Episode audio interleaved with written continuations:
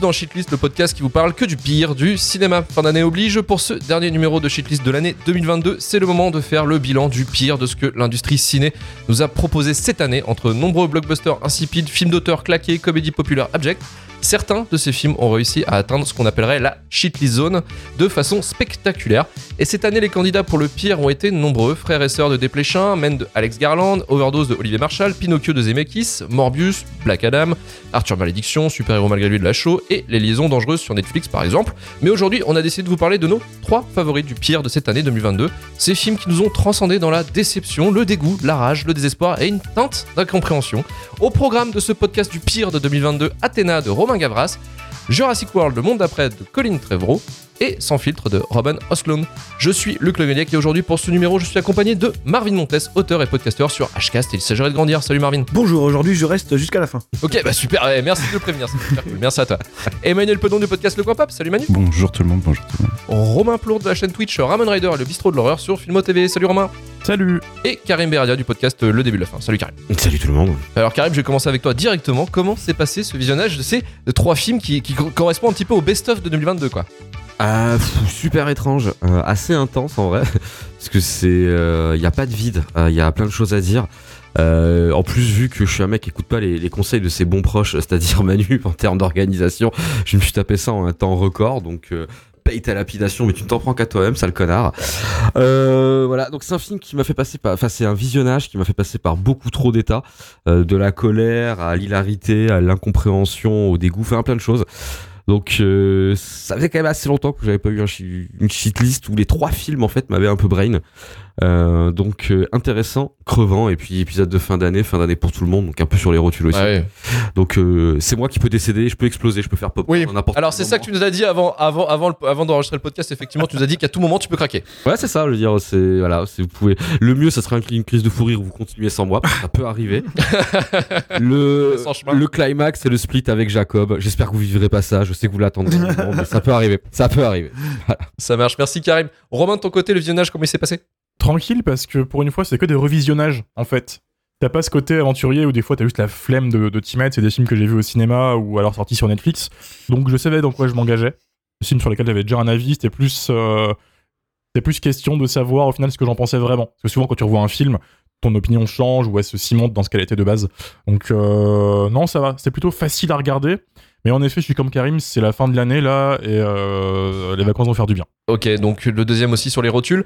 Euh, Manu, de ton côté, le visionnage, comment il s'est passé? Bah écoute, pas si compliqué euh, cette fois. Alors, déjà, je tiens à préciser au public que s'il n'y a pas Men dans la liste, c'est parce qu'il y aurait eu une guerre civile, sinon je l'aurais fait. mais, euh, mais pas, pas Ce film de Parce que merde. Manu, Manu est à l'écart de la meute, hein, il faut le savoir. Ouais, bien sûr. En l'occurrence, pour contrer l'argument de Romain, euh, c'est le seul revisionnage de la liste qui a été dur pour moi. C'est-à-dire euh, Jurassic World, qui a été vraiment Ah oui. un enfer que j'ai téléchargé en extended cut en plus parce que masochiste jusqu'au bout du projet. Mais euh, les deux autres, euh, en fait, ça a été particulier parce que c'est il y a une dichotomie entre euh, entre la entre l'art, l'objet l'objet artistique et le message et ça a été beaucoup de conflits intérieurs.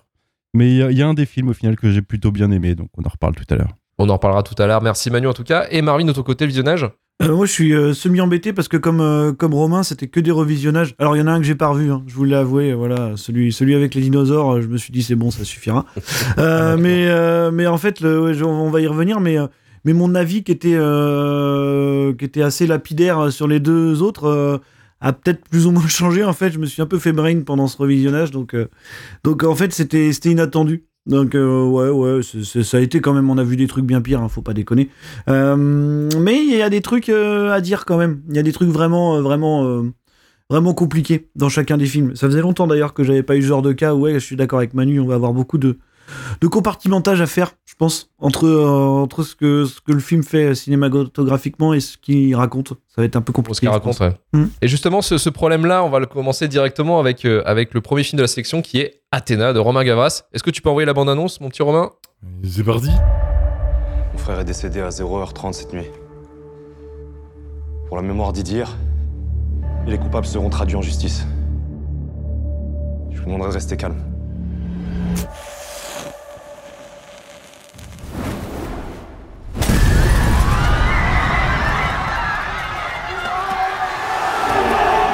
Il est inadmissible d'imaginer que les policiers protègent leurs collègues et prétendent ne pas savoir qui a fait ça dans ce quartier d'Athéna où tout le monde se connaît.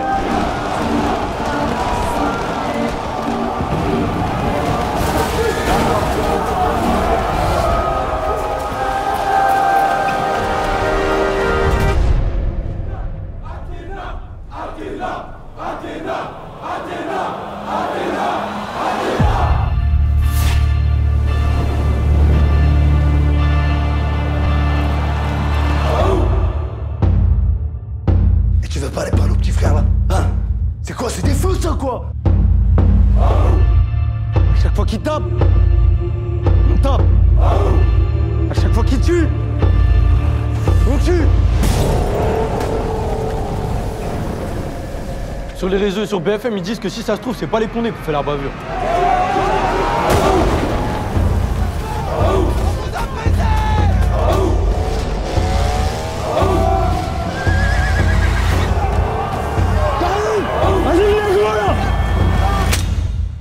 On va retrouver ceux qui ont fait ça à ton petit frère, que ce soit des gars de chez nous ou pas.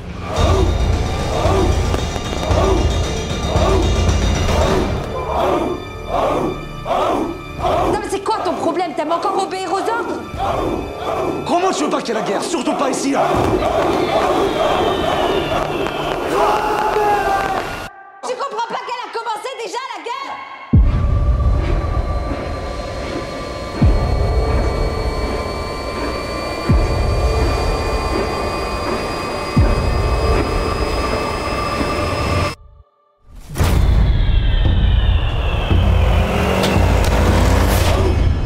Athéna, donc sorti le 23 septembre sur Netflix, réalisé et écrit par Romain Gavras, accompagné au script par Lajli et Elias Belkader. Produit par le studio Iconoclast et Lajli avec un budget de 16 millions d'euros et distribué par Netflix. Rappelé du front à la suite de la mort de son plus jeune frère décédé des suites d'une prétendue intervention de police, Abdel, interprété par Dali Ben Salah, retrouve sa famille déchirée entre le désir de vengeance de son petit frère Karim, joué par Sami Slimane, pour son premier rôle et le business en péril de son grand frère dealer Mokhtar interprété par Tony Ouassani Mbarek Montana. Abdel essaye de calmer les tensions minute après minute. La cité d'Athéna se transforme en château fort, théâtre d'une tragédie familiale et collective à venir. Au moment où chacun pensait avoir trouvé la vérité, la cité est sur le point de basculer dans le chaos. Alors, pourquoi ce clip de stress étiré sur 1h40 mérite-t-il finalement la shitlist, Karim? Oula, oula, super compliqué. Euh, c'est réussir à s'organiser parce que c'est justement ça fait. Je l'ai vu hier. Euh, moi, c'était une découverte parce que quand il est sorti, euh, Marvin et Luc l'avaient vu rapidement, je crois, et m'avait dit ça, on va en parler un de ces quatre. Donc tu dis bon bah tu sais quoi, euh, ça va pas tarder, garde-toi la surprise, fais-toi-en une découverte. Euh, la découverte est, est compliquée parce que quand tu vas pour regarder Athéna, tu sais déjà relativement à quoi tu t'attends en fait, parce que tout le plot est expliqué en 4 secondes et euh, le film va, va suivre son plot. Alors, je vais essayer de scinder en plusieurs parties, mais la partie, on va dire, euh, vraiment filmique, cinématographique et euh, mise en scène, tout ça, je vais faire vite, parce que je pense dans le podcast, il y a des gens qui le détailleront mieux que moi, mais je vais le dire de suite, le film, il est beau. Il est beau. Mm. Euh, le film est très beau, le film se veut audacieux, hein, cet enchaînement de, de plans séquences permanents euh, qui, qui en plus a du sens hein, par, par rapport au film, hein, cette sensation de dimension. Techniquement, le, le film est beau, que ça soit dans, dans sa mise en scène, dans, dans, dans sa lumière, dans, dans son montage, dans tout. La musique aussi est fait une place super importante, elle est excessivement réussie. Donc on a vraiment un objet, je trouve, filmique qui qui défonce, malgré que je resterai partisan que le mieux est des fois l'ennemi du bien et que le film a tendance quand même à vouloir en faire tellement tout le temps que tu sais plus trop en fait si tu dois te focus sur ce que tu vois ou sur ce que tu comprends. Et c'est ce qui en arrive en fait moi au truc qui a été compliqué sur le film. C'est j'arrive toujours pas à savoir en fait le film veut que tu voilà, on est sur un film qui veut que tu te positionnes très clairement ou en tout cas qui va te proposer des choix de positionnement. Euh, idéologiques politiques sur des choses qui sont encore à chaud qui sont à chaud depuis beaucoup trop longtemps et où beaucoup trop de monde a un avis sans rien connaître dessus vont pouvoir s'exprimer. Donc je suis déjà toujours un peu tiède en fait ce genre de projet parce que c'est c'est toujours un matériau de base qui va alimenter des discussions autour du cinéma qui ne sont plus des discussions autour du cinéma et ça a tendance un peu à me gaver. Et le problème, c'est que d'habitude, j'ai tendance à me faire à, me faire un avis en fait sur euh, qu'est-ce que je peux prendre du film et qu'est-ce qu'il peut m'apporter. Et là, j'y arrive toujours pas. En fait, le film qui se veut donc être vraiment hein, une immersion dans une guerre civile euh, en Tess euh, suite à des événements euh, pas cool, euh, c'est réussi parce que on te veut montrer ce côté guerre civile. En fait, je réussis à m'organiser, c'est compliqué, mais ce film, il suit, comme tu pardon, il suit, comme tu l'as vraiment les frères restants de la famille, tu vois, chacun représentant en fait une facette différente. Tu peux prendre ça comme tu veux, de, la cité, de l'intégration, du regard de la société, ce que tu veux, et chacun va te faire suivre en fait une vision des choses. Et je dis pas que c'est impertinent, mais le truc c'est que ça devient super compliqué. Moi, il est devenu compliqué pour moi le film parce que c'est, et là ça va être le quart d'heure freudien si vous voulez, mais moi cette vitesse est ma vie de base en fait. Et j'ai connu ça, et moi j'ai connu un peu ça plus adulte, quand je vivais sur Marseille, j'ai eu l'occasion de fréquenter les travailleurs sociaux et je suis vraiment rentré dans la busserine, j'ai passé du temps là-bas, tu vois. Et ces cités-là, elles existent réellement et c'est vraiment ce truc-là, tu vois. Et vu que moi, en plus, le personnage s'appelle Karim, ça aide pas, je ressens une espèce, tu vois, de, d'effet miroir. Et ben, le film, il n'arrête pas de me contrebalancer et je sais pas quoi penser, en fait, tu vois, parce que chacune, en fait, des visions, le film te montre quelque part, il n'y en a aucune qui est fausse parce que quelque part, à chaque fois, tu vas pouvoir comprendre, je veux dire, en tout cas, sur les regards intérieurs de la cité. Et le film, déjà, pendant le film pas très long, mais je veux dire, pendant les trous, 80% du film, le film, il te prend avec ça et moi, il va balancer. Et là où le film, il va commencer à me poser un brain de cerveau, je suis désolé, ça va être le spoil direct, mais ça va être sur euh, la révélation du film, parce que le plot tient en fait sur le fait qu'une vidéo a tourné euh, d'une enfin, d'une altercation, enfin, d'une arrestation de policiers sur un gamin de 13 ans qui l'ont battu à mort, voilà. Bah, c'est le gamin, c'est le gamin en fait, euh, c'est le frère de. C'est le cadet de la famille Ouais. de Karim Ouais, ouais. euh, Abdelsa. C'est ce qui crée en fait. hein, voilà, c'est c'est les- c'est c'est la voilà, c'est l'allumette qui allume le brasier. Et on apprend en fait sur la fin que mauvaise blague en fait, euh, c'est une vidéo fake euh, clairement qui a été provoquée, qui a été fait pour provoquer tout ça. Et ça, j'arrive pas à comprendre en fait le pourquoi du comment est-ce que je dois comprendre derrière ça en fait tu vois. Est-ce que le film est simplement cynique en disant que les méchants gagnent toujours? Est-ce que le film te montre en fait simplement que la réaction disproportionnée sans aucun sens montre que cet endroit-là ne vaut pas la peine tu vois s'il faudrait faire une banlieue 13 et tous les nuker à la fin? Et je sais pas. Et c'est ça qui est compliqué parce que autant moi je sais pas et ça va j'ai un média pour en parler avec des gens qui pouvoir donner mon avis c'est cool quoi.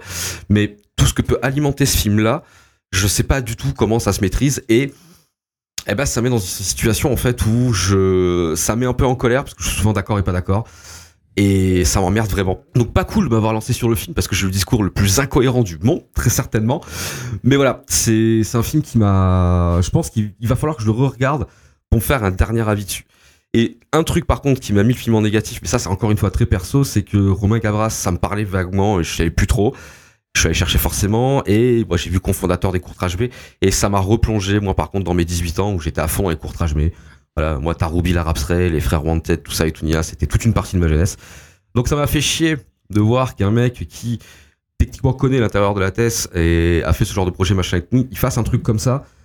Je sais pas ce que tu veux dire mec parce que je sais que techniquement toi t'as un parti pris mais qu'est-ce que tu veux dire? Et comment on prend les gens. Donc voilà. Donc c'est un film en fait qui se politise trop et qui joue un équilibre qui est très instable. Et j'ai du mal en fait quand euh, moi le film au bout d'un moment sur un sujet qui me touche il me guide pas. Donc Athéna pour moi je veux dire c'est une grosse frustration et je le mets dans je vais le considérer comme un très mauvais film parce que j'ai peur de son message j'ai peur de comprendre ce qu'il veut dire voilà je m'arrêterai là-dessus parce que sinon je vais continuer trois heures Ouais, peur de ce qu'il veut dire, je peux comprendre. En fait, il y a Tequila qui, donne euh, justement un indice sur euh, comment le film a été, du moins, entrepris euh, créativement. C'est vrai que Gavras a essayé de faire, en, gros, faire sa tragédie grecque. euh, donc, on le voit que c'est super opératique, c'est plus grand que tout, quoi. Mais il y a un truc, effectivement, c'est que déjà, le contexte social, effectivement, de- là-dessus, il est, maltraité. Et, et il voulait pas, en fait, faire un truc politique, mais on sait tous que c'est le piège du. Ah non, mais il n'y a rien de politique, les frérots. Non, non, parce que là, le film, C'est pas clairement, prend les deux extrêmes, prend les deux Ah, extrêmes. il se, il se défend S. pas d'être politique. On a- attends, attends, attends. Voilà, mais bon, il dit en même temps, on n'est pas quoi. Mais il y a le fichier, Non. en fait, il y a le fichier, le fichier S et on a le- l'extrême droite. Et en fait, en gros, les extrêmes, les extrêmes détruisent notre société. Euh, en quelque sorte, du moins, c'est ce que j'ai compris de mon côté, mais bon, bref, c'était stupide. Mais il y a, euh, en fait, le gros Mangavas, euh, c'est vrai que euh, c'est un fils d'eux, quoi. C'est un fils de bourgeois. Mhm. C'est un fils de bourgeois qui, effectivement, a, euh, disons, une. Enfin, il aime, il aime cette culture-là, en fait, de la street, en fait. En gros, la cité, tout ça. Et euh, justement, il avait monté, en fait, bah, tu l'avais dit, euh, Karim, il a monté Cour- Courtrage May avec Kim Chapiron à ses 14 ans. Et ils avaient commencé à faire des clips, à faire des vidéos, en fait, dans les cités, quoi. Clairement, c'était ça, au fait, au début. Et puis après, lui, effectivement, Romain Gavras s'est fait, s'est fait un nom au, au début sur la pub, sur les clips, notamment bah, le clip de Stress, Justice, de Justice, qu'on qu'on- qu'on connaît tous, hein, qu'on a, qui avait fait euh, grande sensation. Et en fait aussi, il a travaillé dans les pubs. Bah, il a fait notamment la, la pub Dior avec euh, Charlize Theron. Euh, Dior, j'adore. Enfin, c'est Mhm. super connu où c'est euh, ultra justement opératique, où il c'est, oh, c'est- il y a plein d'or partout. Enfin, c'est une des pubs les plus les plus marquantes, je trouve, en termes de pub de, de, de parfum. C'est une sorte d'esthète visuelle quand même. Et puis c'est pas un- forcément un mauvais réalisateur. Euh, Notre jour viendra. T'es pas terrible son premier film, Le monde mais est à toi. le monde est à toi. Mmh. Le monde est à toi est incroyable. Le monde est à toi est incroyable. Si vous l'avez pas vu, c'est une date de 2018. Je crois qu'il est dispo sur Netflix. Ouais, ouais, c'est Vraiment, vraiment très bon film. Très, très bon film de Mm, gangster. mm, mm. Mais euh, voilà, après Athéna, bah, effectivement, bon, il y a, c'est, euh, c'est, c'est une entreprise en fait qui est vraiment casse-gueule pour le coup parce que c'est un mélange en fait entre entre sa culture, euh, sa culture, disons du, de, de- de tragédie grecque en fait, qu'il il adore ça, et la- le mélange sociétal, enfin le mélange de, notre contexte social en fait, un peu un peu complexe, un peu chaud, qui a toujours été de toute façon un, un, vivier à, hum, à polémique ou à truc, ou enfin un clash quoi, très clairement. Et c'est compliqué d'avoir fait ça, en fait, d'entreprendre là-dedans. Je trouve que c'était quand même pas super bien réussi, pas super bien équilibré. Malgré que ce soit super beau, je trouve qu'effectivement, il y a, y a tout un problème, une problématique, en fait, d'une sorte de mauvais traitement. Même si je trouve qu'après, il y a quand même une, certaine. J'ai une certaine empathie, tu vois, pour certains personnages dans, dans, la, dans le film. Euh, Karim, même, euh, même finalement, le Abdel, qui est le grand frère. Euh, et puis euh, le flic qui est joué par Anthony Bajon, que j'aime beaucoup Anthony Bajon, hein, même si là c'est vraiment un peu, un peu des trop fois, ouais. abusé sur la tête de... Ah, c'est un titouan quand même là. Ah là voilà, il a un peu abusé, euh, ils ont un peu abusé avec, sur sa gueule avec le côté vicos. Euh, voilà, bon c'était un peu un peu pété, mais c'est vrai qu'effectivement il y a il y a ce côté technique qui est incroyable, mais le côté du fond euh, là qui pose problème parce qu'il y a genre pas voulu faire le traitement ou quoi que ce soit, mais bref ça se casse hein, vraiment vraiment la gueule et je trouve ça dommage en fait. C'est c'est c'est ça que moi c'était c'est surtout une déception quoi euh, par rapport à ça. Et euh, Marvin, est-ce que est-ce que plutôt je vais te poser une question triviale, est-ce que t'es plutôt t'es plutôt Karim ou Abdel? Euh, ah, ça dépend parce que parce que j'aurais j'aurais tendance à être plus- de limite, frère. pas de limite, frère. je, je serais, je, je serais plus je serais plus Abdel tu vois mais pendant une moitié de film quoi mais euh, mais, mais, mais- mais en fait Tourne, avant qu'il tourne quoi. ouais. Ouais, c'est ça, avant, avant qu'il tourne très mal. Et, et je pense que ça, c'est un des problèmes d'ailleurs de, de- de- du, du build-up du film. Euh, c'est pareil, comme Karim, je vais essayer de. Comme Karim Je vais essayer de, de, euh, de scinder mon, mon discours en deux et de commencer par, par effectivement ce qui, ce qui rassemblera tout le monde, c'est-à-dire dire que c'est un exercice esthétique qu'on peut pas. On peut pas condamner puisque, puisque ça fonctionne extrêmement bien. Cinématographiquement, c'est. euh, Alors, c'est un exercice de style, hein, c'est un vrai exercice de style pour le coup. euh, C'est-à-dire que quand il, quand il, quand il vend un peu sa construction de tragédie grecque, euh, oui, il le fait évidemment narrativement, mais il le fait aussi beaucoup esthétiquement, puisqu'il y a des images qui font un peu penser clairement à un film de siège, un truc un peu lyrique, tu vois. Il y a ce côté un petit peu. Il y a une formation tortue avec des chats. Voilà, il y a une formation tortue carrément, tu vois, je veux dire. Et puis, et puis, techniquement, le film est extrêmement réussi. Je pense que le plan séquence d'intro, quand même, c'est un des trucs les plus dingues que j'ai vu cette année euh, en termes de cinéma pur, quoi. Hein, vraiment, tu vois, ça marche vraiment, vraiment hyper bien. Moi, je trouve ça, alors effectivement, un peu poseur, un peu clipper, hein, parce que parce qu'on connaît son bagage, mais il n'empêche que, euh, voilà, par rapport à ce qu'il veut montrer, à l'espèce de fureur qu'il veut, veut montrer, ça fonctionne. Euh, voilà, bon, voilà, c'est assez simple de dire que que Athéna, c'est un film qui est esthétiquement réussi. Voilà. Le problème est pas là. Le problème, il, vient surtout de la réception et de ce que ça veut dire et de ce que peut-être on en a compris, euh, qui était pas. euh, en fait, je pense pas qu'on ait bien saisi tout ce qui se passe quand le film est sorti. Il y a eu une première vague un peu, un peu spontanée. Mm. euh, de, de- de- du public, voilà, qui, qui a eu tendance à considérer le film comme un, comme un film un peu. on disait clairement que le film était raciste hein, dans sa représentation de, la cité et de ses habitants. Euh, je pense pas que ce soit le cas, euh, vraiment pas, Pas du hein. tout. Je pense pas Non. que Romain Gavras soit raciste. Même sur la, même sur la Euh, prod, c'est, ça sent que quand même il y a- Non, non, non, non, non, non. soin et Non, non. euh, une participation. Non, non, mais je pense juste que il y a, y a eu, il y a eu une vague qui s'est créée avec beaucoup de gens qui, qui ont été emportés là-dedans et qui se sont mis à crier au racisme et, et ça peut arriver, tu vois, ce genre de truc. Je pense que le problème, il est, il, il est pas là. Euh. Le problème, le problème, il vient, il vient d'ailleurs, c'est que c'est pas un raciste Romain Gavras, c'est un bandeur de cité. C'est pas le même problème, mais ça reste un problème, mais c'est pas le même. Voilà, c'est-à-dire que c'est un mec, on sait pas trop où il se situe. Euh, c'est-à-dire que oui, c'est le fils de Costa Gavras, c'est euh, potentiellement un bourgeois, c'est un peu le miroir des frères Cassel, hein, qui ont à peu près le même parcours de vie finalement. Euh, c'est un mec qui, d'un côté, a quand même un vrai bagage avec cette culture et qui est un bandeur de cité, même dans son, même dans son bagage de clipper, puisque c'est aussi le, le directeur du clip de la Mafia Cafri pour ceux, qui est quand même un clip qui a lancé une grosse, grosse, grosse, grosse, grosse vague du, du hip-hop un peu collégial comme ça. Et en fait, le débat, il est pas, à mon, à mon sens, il faut pas le faire sur est-ce que Gavras est raciste, est-ce que Gavras est euh, un. En fait, c'est un débat de légitimité. C'est-à-dire que cette imagerie-là, la manière dont on représente les habitants des cités, de manière euh, quand même assez caricaturale, un peu comme des, comme des sauvages, un peu. Tu vois, vraiment, il y, y a ce truc-là dans, dans le film, quoi, comme, euh, comme, comme, ouais, comme des sauvages. En fait, c'est juste une reprise de l'esthétique d'une esthétique qui est déjà employée par des tas de gens depuis une trentaine d'années, ça s'appelle le hip-hop, hein, tout bêtement. C'est-à-dire que on a des tas de clips de hip-hop où les gens se représentent de manière comme ça, euh, caricaturale, tu vois. On a tous déjà vu un clip euh, de Booba, de, de, de Corleone ou de je ne sais qui, où les mecs sont devant leurs immeubles euh, à se montrer avec des guns et tout, tu vois.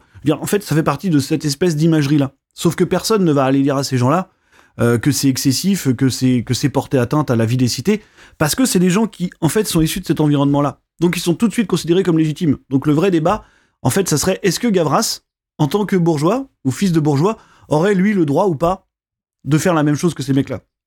C'est là qu'il est le problème. Donc je sais pas, en fait. Euh, ça, c'est une question, je sais même pas si on pourrait y répondre. Mais c'est là que le bas blesse vraiment. C'est est-ce que euh, Gavras peut, avec son bagage à lui, avec son vécu à lui, euh, représenter les cités comme ça? Parce qu'au final, quelle expérience réelle il a de la cité? Bah, on n'en sait rien. À part le fait qu'il la fantasme, on sait pas. Parce que c'est vrai que c'est représenté comme dans un clip de hip-hop, c'est-à-dire de manière un peu mercantile, de manière quasiment hollywoodienne, tu vois. Euh, voilà, euh, on sait qu'on appuie beaucoup sur la criminalité, qu'on appuie beaucoup sur des trucs comme ça.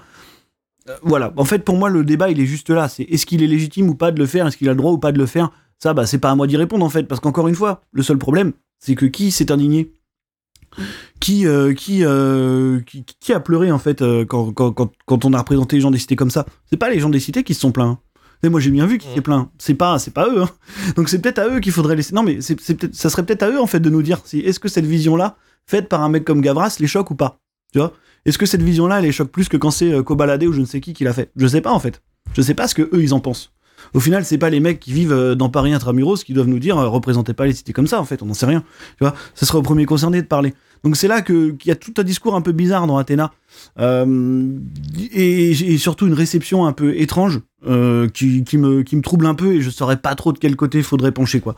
Après, il y a aussi Ladji aussi qui participe à l'écriture, qui lui pour le coup Mmh. euh, a un vrai bagage. D'ailleurs, Ladji, c'est lui qui avait fait ce fameux reportage sur les émeutes de 2005, euh, qui est clairement pour le coup lui issu de cet environnement-là. Et lui, c'est pas un bandeur de cité. hein, je veux dire, il est, il est pas forcément. Alors même s'il a quand même un quasi un quasi judiciaire qui plaide Il pas pour sa cause. mais mais non non mais je veux dire euh, c'est quand même quelqu'un qui a pourtant un peu de recul là-dessus et tout. Euh, Moi je trouvais pas Les Misérables horribles par exemple. Je trouve que c'était un film Ah, assez intéressant sur le vivre ensemble quoi. Moi j'ai vraiment deux problèmes majeurs dans le film si on revient à l'intrigue du film en elle-même. C'est le basculement du personnage d'Abdel euh, qui marche pas tout simplement parce que le build-up le build-up du personnage pendant euh, 1h20, 1 heure, euh, je sais pas, une, une bonne heure. Il n'existe pas. Ouais, Euh, c'est- quelqu'un, quelqu'un qu'en fait qui est techniquement droit en fait, qui est dans ses baskets et normalement qui doit pas flancher quoi, en gros. Il y a Tequila qui demande est-ce qu'on a reproché à Kassovitz de pas être légitime pour avoir fait la haine à l'époque? Bah oui, en fait. Euh, effectivement, ça a toujours été un des grands débats autour de la haine. C'est est-ce que, est-ce que, est-ce que et Cassel euh, représentaient, euh, bah ouais, enfin c'est un truc qui court toujours en fait. hein, c'est une vraie question. Donc, euh, donc il y a oui, il y a le build-up d'Abdel qui marche pas. voilà, vous verrez le film, vous comprendrez quoi. C'est, je veux dire, c'est a un personnage qui devait vraiment rester droit du début jusqu'à la fin et être la caution morale de tout ce qui se passe, c'était lui. Le fait qu'il vrille à ce point-là comme ça, ça tient vraiment pas debout. Quoi. Je veux dire, c'est un truc de base de scénario. Et le deuxième souci, par rapport à ce que disait Karim tout à l'heure, et là on va spoiler le plan final du film, c'est là où le message en fait est extrêmement euh, maladroit. Je pense vraiment que c'est une histoire de maladresse. C'est- C'est-à-dire qu'à la fin du film, on voit que les fameux flics qui ont donc tabassé le petit frère ne sont pas des flics, mais des militants d'extrême droite qui se sont fait passer pour des flics. Et en fait, je pense que symboliquement, c'est assez simple à comprendre. Euh, si tu réfléchis deux secondes, ça veut dire quoi? Ça veut dire, à mon sens, la police et l'extrême droite, c'est deux entités qui, euh, qui fusionnent. Il se répond. Mmh. Qui, bah, qui fusionnent en fait complètement, tu vois, puisque là, là on, dis, on, dis- on dissocie même plus la police de l'extrême droite, en tout cas dans le film. Après, le seul problème, c'est que si tu le prends un peu bêtement, euh, bah, tu, te rends, tu te rends compte que le film, en même temps, t'as l'impression qu'il te dit Non, mais en fait, c'était pas les flics. Il y a pas de problème systémique, c'était c'était- c'était l'extrême droite, c'était pas les flics. Donc, euh, non. Donc en fait non, voilà, c'est là où il y a un problème de, c'est là où il y a un problème de, de, de- je pense de maladresse. Ouais. C'est un énorme, un énorme. Et Marie Clémentine a raison, le naturalisme, ça n'existe pas. On appelle ça le réalisme. Voilà, naturalisme, ça n'existe pas au cinéma, c'est pas possible. Mais, euh, mais voilà, donc le, le truc, c'est que c'est que c'est maladroit. C'est extrêmement maladroit. Par contre, c'est extraordinairement bien filmé, quoi. Donc rien que pour ça, en fait, ça vaudrait le coup de le voir. Mais je pense qu'il faudrait un petit peu doser avec Athéna, euh, dans le sens où je sais que moi, le premier, j'ai eu tendance à lui tomber dessus un peu, un peu euh, viscéralement au début. Mm. Et en fait, avec le recul, euh, à la revoyure, je me rends compte que le film a, a pas les mêmes problèmes que, que, que ceux que j'avais ciblés au début, quoi. Donc, euh, donc c'est maladroit, mais c'est pas, c'est pas condamnable. Ça doit pas être lapidé pour autant. Vraiment pas. C'est pas Bac Nord, quoi. Genre. Mais d'ailleurs, il a été euh, ça. comparé, comparé par des Ouais. défauts, je pense, par à Bac Nord justement, qui est pas du tout la même approche en fait. finalement. Non, mais qui est pas du tout le même sujet, clairement. Non, non, ouais, clairement. t'as juste un environnement commun. Je veux dire, c'est voilà, c'est non. Mais de toute façon, il y a un amalgame. Désolé, mais il y a un amalgame sur euh, sur les films de Tess comme ça. Et c'est dire, c'est dès qu'il y a une cité, c'est un film de cité, et c'est pas vrai en fait. Je veux dire, c'est euh, et c'est un truc qui me gave un peu dans la considération en fait. Je veux dire, c'est, je sais pas parler de genre ni quoi que ce soit, tu vois, mais je veux dire, Non, mais, vraiment. mais par, par rapport au, par rapport au, par rapport au fait qu'on dise que c'est inadapté dans le contexte sociétal de notre époque ou quoi, je veux dire, faut pas oublier. Alors, même si effectivement que c'est une œuvre qui se veut intrinsèquement politique parce que Romain Gavras, euh, euh, il a une, certaine expérience plus ou moins proche de la cité ou quoi, d'un autre côté, on demande pas euh, à ce film-là qui se vend comme une tragédie qui te ment pas sur son propos, tu vois. C'est-à-dire qu'il ne se vend pas comme une œuvre réaliste. hein, je veux dire, Euh, on est les premiers à bander euh, sur les Italo-américains ou les cartels sud-américains. Non, non, mais et sur leur représentation au cinéma. Est-ce que parce qu'on est en France, euh, on doit forcément demander une vision réaliste des habitants de banlieue? Bah, je suis pas sûr en fait. Je suis pas sûr. Absolument d'accord. Puisque eux-mêmes, puisque eux-mêmes de toute façon ne se représentent pas de manière réaliste dans leurs médias à eux, dans leurs clips, tu vois. Quand t'as Kalash criminel qui dit on est des, on est des, on a des flingues, on est des sauvages, évidemment que c'est pas vrai. Bah, évidemment que c'est pas vrai, évidemment que c'est mercantile et que c'est euh, et que c'est vendeur. Mais tu vas pas lui reprocher à lui parce, qu'il- parce que tout de suite il te paraît légitime, tu vois? Gavras, c'est là, c'est là où est le, où est le débat. Est-ce que lui il peut le faire ou pas? Je sais pas. Il y avait ce côté-là aussi que euh, le film a été ultra marketé et qu'il y a quand même aussi une, euh, comment dire, une sorte de euh, plébiscite euh, aussi qui avait été déjà mis en place avant la sortie du film euh, officiel, parce qu'il a été en sélection du Mostra de Venise de 2022.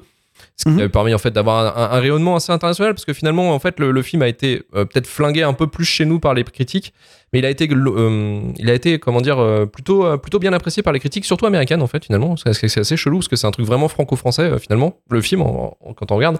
Et il y a aussi le, le budget. Le budget du film quand même est 16 millions de dollars, enfin de- d'euros pardon. Et c'est carrément la moyenne haute en fait des films français quoi. Il y a jamais eu. Mhm. enfin, ces budgets-là sont très très rares dans le Mais français. ils sont bien utilisés pour le coup. Oui, bah là visuellement. ouais. Ouais. Alors, ce qui est, ce qui est drôle, c'est que ils ont, euh, enfin, il y a cette anecdote en fait que, en gros, il y a que 60 caméras IMAX euh, dans le monde en fait, et qu'en fait, ils ont récupéré la dernière euh, pour Athéna et qu'il fallait pas du coup la, la péter. Et je me suis posé la question effectivement, bah, où étaient les 59 autres? Et je me, tu poses, enfin, c'était pendant le tournage de, du film de, de Nolan, donc je me suis demandé si c'était pas lié. Tu vois, genre le mec, la dernière caméra, il avait cassé les couilles, il avait cassé les couilles à Christopher Nolan, mais le truc, c'est qu'effectivement, ça a été tourné en IMAX et ça a été, euh, et ça a été, euh, enfin, le plus dur en fait, c'est effectivement le euh, la prépa en fait. La prépa, ça a été un bordel parce que parce que bah, quand on voit par exemple la première scène où ça se passe dans le commissariat et qu'il faut, bah, ils partent après sur le sur la nationale, Périph'. le périph, ouais, le périph. Euh, c'est tout un bordel. Et effectivement enfin ça a été je, je crois que ça a été un mois de un mois de prépa je crois pour euh, réussir à faire des euh, ces deux trois scènes enfin c'est un beau bordel quoi. Et, et en fait ils ont quand on regarde quand on regarde aussi le la comment on appelle ça le, le making of sur Netflix effectivement t'as pas mal de, on voit les, les les les caméramans qui sont en train de galérer. Enfin ça doit être super chaud en fait en termes de technique en termes de prépa en termes de gestion des figurants en termes de de décor Euh, aussi la, tout ce qui va concerner les, euh, les pyrotechnies ça a été fait en vrai il y a pas de il y a pas de FX en fait il y a pas de CGI Mhm. quand tu vois certaines scènes comme bah, le- la scène du périph avec après la salle du commissariat ou celle euh, bah, effectivement du plan où ils sont en tortue là les flics euh, c'est quand même des plans sacrément de ouf quoi donc enfin rien que pour la prépa déjà tu peux te dire que c'est Enfin, moi je le regrette un peu de l'avoir foutu dans la shitlist quand même celui-là parce que Tu voulais ton men, toi. hein. Je voulais Non, mais- men en fait men Ouais, mais, mais moi- l'occasion moi, d'en parler, c'est bien. ouais moi, le voilà premier, moi le premier, j'ai j'ai été le premier. Honnêtement, j'ai- très critiqué. J'ai été le premier à taper sur le film et, et- et en le revoyant, je me suis rendu compte que, euh, que, que les gens avaient été, euh, avaient, avaient été quand même, euh, quand même excessifs avec. quoi. Faut pas, faut pas, faut pas déconner. Ouais, ouais, mais bon, c'est vrai que c'est c'est partagé. En fait, en vrai, il y a, je comprends aussi les, les critiques, hein, très clairement, qui disent que le film est très mauvais, tout ça, je peux le comprendre. Mais c'est compliqué. Franchement, c'est chaud. Enfin, c'est Ouais, ouais. mais- très difficile de se positionner. On va, comment, on va continuer avec Manu. Comment, justement, t'as ressenti, comment tu as ressenti devant ce film, en fait, finalement? Bah écoute, euh, moi je vais continuer à taper dessus. Alors c'était que mon premier visionnage du coup, et euh, à la rigueur je peux même comprendre qu'au deuxième visionnage il soit meilleur parce que c'est le genre de film sur lequel tu, quand tu connais les défauts en fait, bah tu prends plus de plaisir devant les qualités quoi. Et je vais même aller plus loin que Marvin, je pense. euh, alors, d'ailleurs tu diras Marvin que c'est parce que je regarde trop de films Marvel probablement, mais techniquement euh, c'est un des, enfin c'est c'est les, les scènes de de plan séquence, c'est un des trucs les plus impressionnants que j'ai vu moi au cinéma. Je trouve que Non, non, mais ouais, réellement, le, premier. euh, je trouve vraiment, ouais. je trouve vraiment que j'ai pris une claque devant quoi. hum, hum, hum. Après, euh, après le problème, c'est que euh, on va tous revenir sur les mêmes sujets, hein, mais je suis pas totalement d'accord avec toi, Marvin d'ailleurs. Euh, moi, j'ai pris l'approche bête, comme tu dis, quand on, on est un peu bête, parce que c'est ce que le film me montre, en fait. C'est ce que le Mm. film, il, fi- il, est- il est pas super subtil. Et d'ailleurs, la tragédie grecque, euh, enfin, adapter le, le format de tragédie grecque pour, pour, ce, pour cette histoire, pourquoi pas? C'est une bonne idée, artistiquement, euh, ça marche bien, et même le retournement d'Abdel, je trouve que c'est un élément tragique qui fonctionne bien. C'est juste que il est un peu trop, un peu trop simpliste pour moi, le film. Il, euh, c'est une erreur de, de dire de la part de Romain Gavras que je ne pense pas du tout raciste, que je pense qu'il est pas du tout mal intentionné. Mais c'est une erreur d'y aller en pensant que ça va pas être politique. Parce que, euh, parce que ça passe à côté de, de problèmes, euh, enfin de, de problématiques sociales qui sont quand même assez, euh, enfin qui mettent le feu assez souvent et qui sont, euh, qui sont assez compliquées. Et en fait, en faisant euh, le plot twist de parce que tu dis, euh, oui, euh, on peut comprendre le message, c'est l'extrême droite et la police se fondent. Mais on nous dit littéralement que c'est des mecs qui sont d'extrême droite qui sont déguisés. C'est pas des flics qui brûlent leurs uniformes, tu vois. Et euh, il y a littéralement une quote dans le film qui dit c'est des mecs de l'extrême droite, c'est pas des gars de chez nous. On sait qu'il y a 82%, je crois, ou 80% de la police qui vote pour l'extrême droite. Donc je trouve déjà que c'est passé à côté de ça, passé à côté des violences systémiques. En fait, je trouve ça hyper maladroit, en effet Oui, c'est mais problème- problématiquement maladroit quoi. C'est vraiment euh, en, en fait en adaptant, en prenant le format qui se veut pas subtil en plus de la tragédie, euh, c'est pour ça que moi j'ai beaucoup aimé les interprétations des acteurs. hein. Je trouve que tout le monde est plutôt bon dans le film. Absolument. Euh, D'ailleurs, tu m'as pas demandé Tim, euh, Luc, Ah oui. Tim Karim. Abdel, Ab- Tim Karim, ok. GG ma gueule. Mais le problème, c'est qu'en prenant le format de la tragédie, tu prends aussi le contexte de la tragédie et le contexte historique de ce que ça te montre. On te montre un siège d'une ville, quoi. Et là, on te dit, bah, les oppresseurs, c'est pas les méchants. Ils ont un peu raison et c'est sur un malentendu que, que ceux qui se défendent, ils se défendent, quoi. Et je trouve ça hyper maladroit. Je trouve ça, je trouve que c'est inacceptable. En fait, c'est une faute, euh, une faute sociale presque en 2022 de faire ça, quoi. Parce que tu, euh, tu mets sous le tapis un paquet de problématiques réelles alors que tu voulais juste faire une œuvre artistique à la base, mais que tu as choisi un sujet, il fallait pas quoi dans ce cas-là. Il fallait pas prendre ça. Qu'il est techniquement parfait, mais non, euh, fallait pas le fallait pas raconter ça en tout cas. Après, ju- juste pour rebondir là-dessus, les, les- les seuls flics qui montrent, d'ailleurs, je, je pense qu'il il fait exprès de, de- de- Les flics qui sont présents vraiment en tant que véritables personnages caractérisés sont ceux qui ne seraient pas euh, problématiques. hein. Parce qu'il y en a quelques-uns qui sont désignés par le film comme étant Ouais. totalement problématiques. La BAC, Comme par exemple. exemple, Ouais, mais ceux c'est de la BAC. Et là, le problème. Oui, bah, oui. à l'ancienne, tu vois. Ouais, bah non, même pas, parce qu'au final, c'est des personnages qui ne sont même pas là, en fait. C'est-à-dire qu'ils sont là, Ouais. ils vont tuer ton personnage principal, et ils vont disparaître. On va même pas les voir, tu vois. Donc vraiment, je pense, je pense que l'intention du film est vraiment de, de montrer uniquement des gens, euh, des gens qui sont victimes de ça, quoi. Tu vois, c'est exactement la même démarche finalement que dans Les Misérables, où on avait, on n'avait pas de bon camp dans Les Misérables, quoi. T'as pris un flic en otage, c'est une victime, quoi. C'est pas le représentant d'un. Oui, parce que c'est celui-là. qui est pourri et qui est. Oui, mais parce que c'est celui-là. En question, c'est le personnage en question. Du coup. Ouais. Tu vois? Ouais, non, je trouve, je trouve que c'est c'est une faute.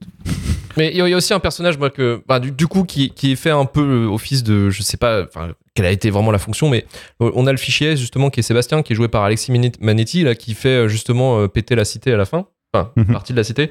Euh, justement, lui, c'est pareil, c'est un, c'est un autre extrême, en fait. Lui, c'est pareil, j'ai l'impression qu'il essaye de mettre un peu la. Lui, c'est un agent du chaos. Ouais, c'est mais c'est bizarre. Enfin, il est, il est assez étrange comme, comme personnage, en fait, de la, la joue, comment il est dedans, en fait. J'ai eu du Mm. mal, moi, à cerner ce personnage parce que le- le- tu le vois deux fois. Tu le vois, tu le vois, est présenté comme l'handicapé de la cité, quoi. Oui, voilà, le, le gros base, ouais. la- Oui, oui, au début, ouais. Mhm. Et en fait, non. En fait, du coup, c'est quelqu'un qui, effectivement, bah, qui est caduque au début, mais en fait, non, c'est vraiment quelqu'un de dangereux, mais c'est un peu fait, ouais, pareil, euh, je comprends pas, en fait. Et- J'aime bien ce que disait Manu, euh, l'agent du chaos.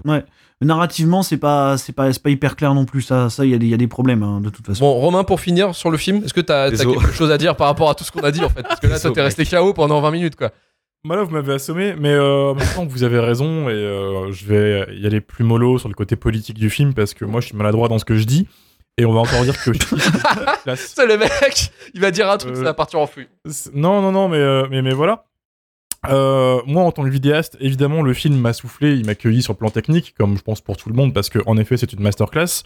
Je t'en as parlé tout à l'heure, Luc. Je vous le redis, matez le making of, qui est limite encore plus fou que le film, parce qu'on voit vraiment le cadreur courir à reculons, se manger Ah des oui. trucs dans le dos, Ah etc. le mec, il gueule entre les prises, en mode, il est dans la souffrance totale, et il continue à y aller. Il y a des fois, ils font dix fois le même plan parce qu'un connard de figurant se met un peu trop devant la caméra. celui qui Ah, C'est euh, la scène, scène du tunnel, je crois, un truc comme ça. Oh, non, du pont, là, en fait, moitié. il y a un ouais. moment, il y a un vrai exode de la cité en dehors de la cité Ouais. pour ceux qui veulent partir. Et il y a un très long plan séquence qui montre un peu la queue de gens qui s'en va et les gens qui courent, etc. Et donc le caméraman passe dans tous ces gens et qu'il y ait un mec qui bouge pas au bon moment et qu'il y ait un tremblement sur la caméra pour que le plan soit foiré. Donc c'est des jours entiers qui passent dans ce plan-là, etc. Donc immense respect pour tous les gens qui ont bossé sur ce film parce que c'est une performance qu'on en voit rarement. Et j'aurais vu, j'aurais voulu la voir sur grand écran en fait, parce que Netflix, pour le coup, c'est pas le meilleur support pour voir ce genre Mhm. de, de claque. C'est vrai. Euh, ce qui m'a dérangé en dehors de la politique, donc vous avez tout déjà dit, hein, donc voilà, c'est le jeu d'acteur que j'ai trouvé immonde en fait. Ah, d'accord, Le- ok. Ah, je suis pas d'accord. voilà. Le, le- le Karim, moi, je l'ai trouvé euh, assez gênant. Reste tranquille. Euh... non, pas, pas toi. Reste tranquille. Euh, le- C'est un enfant gâché. Karim. en, en fait, euh, malheureusement, ils n'ont pas un support euh, d'écriture qui leur permet, je pense, de, de briller. Et pourtant, il y a une vraie recherche de la performance pure. Si tu veux, tu vois dans le making of que la baffe entre Karim et son frère, elle est réelle. Et en Oui. fait, il- le mec, comme Karim, c'est un vrai mec de cité de base. Euh, il était pas censé se faire baffer. Il devait pas se faire baffer. Et Gadras a dit à son acteur, vas-y, colle une bonne patate, hein, voilà, pour avoir Alors, le regard. de- c'était accepté par tout le monde. C'était ouais, parce que là, c'est quand même ça. là, tu parles comme si c'était de l'abus, mais non, tout le monde était ok. Non, hein. non, non, non. Non, non, c'est bon, ils ont accepté, et puis voilà, puis ils ont fait genre euh, 20 baffes, quoi, puis pour avoir le vrai regard, etc. Donc il y a une vraie recherche de la performance bien pure, bien comme on l'aime. Pourtant, j'ai trouvé euh, les personnages vraiment pas si bien écrits, et vraiment les acteurs un peu euh, aux fraises, souvent. Le, le, hum, j'ai plus le nom du, du flic qui devient Anthony Bajon? Euh, non. Anthony Bajon. Ah oui, celui, non, celui, qui essaie de s'en sor- euh, celui qui essaie de s'en sortir, là, justement, qui est capturé par, les, euh, par la cité. Non, non, non, non, le. Ah. euh, Abdel Pas le flic. Abd- ouais, Abdel. Abdel, Oui, voilà, Abdel. Le frère de. de Abdel. Donc, Ah, d'Ali Ben Salah. ouais. Ouais, d- Désolé. Euh, bah putain. Alors déjà que son personnage est mal écrit dans le sens où en effet il passe de tout va bien, je suis gentil, je veux aider tout le monde à allez, je suis le Joker. Euh, c'est ça. Le- vraiment, ils m'ont pas du tout impressionné. Alors que tout le reste du film est fait pour les mettre en valeur. La caméra, la lumière, etc. Et ça m'a, je trouve ça dommage. C'est super Alors, dommage. Après, Karim, c'est ce qui est, ce qui est drôle, le personnage de Karim, il est filmé, non pas toi, mais le personnage de Karim dans le film est filmé euh, comme une pub, de, une pub de parfum, sans déconner. Il y a des moments, il y a des moments, ça m'a- ça m'a fait marrer quoi. C'est- torse nu avec son petit, son petit hoodie, euh, voilà, bon bah écoute, c'est c'est comme ça, c'est comme ça. Bon après, on en a pas parlé, euh, ça va être la, la pause fun dans tout ce débat. Matez le film en doublage japonais sur Netflix. Alors non, et, et pas dit. Il faut, il faut utiliser un VPN parce que moi je l'ai pas trouvé. Ah bah il existe, hein, si, si, je te l'enverrai. Bon, bref, on en Ça discutera. Il existe, il existe, il est là, il y a des bouts voulu- insupportable en J'ai voulu le regarder. J'ai voulu le regarder en le film exceptionnel, vraiment. Mais il y a des extraits sur Twitter. Il y a des extraits sur Twitter et je crois qu'en fait ils ont changé les, les prénoms pour que parce que bref, ils ont. Kar- Karim Kun. euh, Karim Kun. Karim Kun. C'est- Euh, c'est- Abdelsan pause fun. Et bon, bah, évidemment, le plan final, euh, qui est un énorme aveu d'échec, je trouve. Voilà, vous l'avez très bien décrit, vous savez. Ouais, bien sûr. mais je vous, je vous rejoins entièrement. C'est très dommage, parce que avant ça, malgré le jeu d'acteur que j'ai trouvé vraiment pas, pas foufou, ça aurait été un bon film. Et puis en fait, ce, ce plan, euh, bah, perce le soufflet, d'un coup, paf, et tout s'éclose, et là tu te dis, ah, Oh, joli. et hop, fond- fondu au noir, et euh, puis bah voilà, adieu quoi. Dommage, très dommage, mais énorme respect pour la performance technique. euh, Mhm. Et d'ailleurs, cette performance technique-là, t'en avais déjà euh, des, des- des- les prémices dans, dans le monde des tatouages. hein, d'ailleurs. Enfin, je veux dire, euh, encore une fois, allez voir le monde des tatouages qui est, qui est, euh, qui est, qui est plus léger, hein, qui, qui aborde moins de, de problématiques euh, qui peuvent faire tiquer les gens, mais qui est euh, extrêmement bien réussi aussi esthétiquement. hein, c'est assez fou. C'est- ça, puis après il y a aussi, ce- ils viennent du clip, ces gens, puis dans le clip il y a toute Mm. cette recherche de l'esthétique euh, constante, et là le film, bah ça se voit quoi, c'est la consécration. Il y a cette Mm. séquence où tous les, euh, tous les flics se mettent en tortue, euh, Mm. avec les motos qui tournent autour et Mhm. des feux d'artifice, ça, vraiment, une des plus belles séquences que picturalement, c'est fou. hein, Clairement. façon.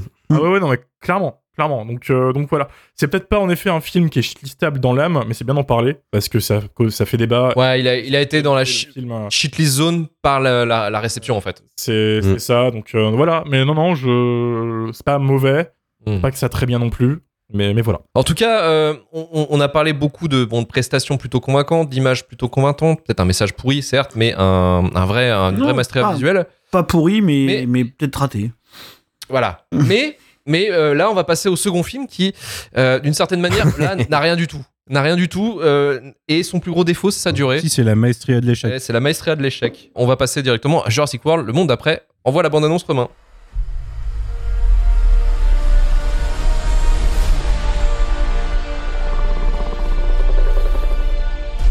Court vers l'extinction de notre espèce.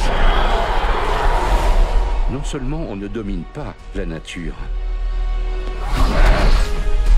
mais on y est soumis.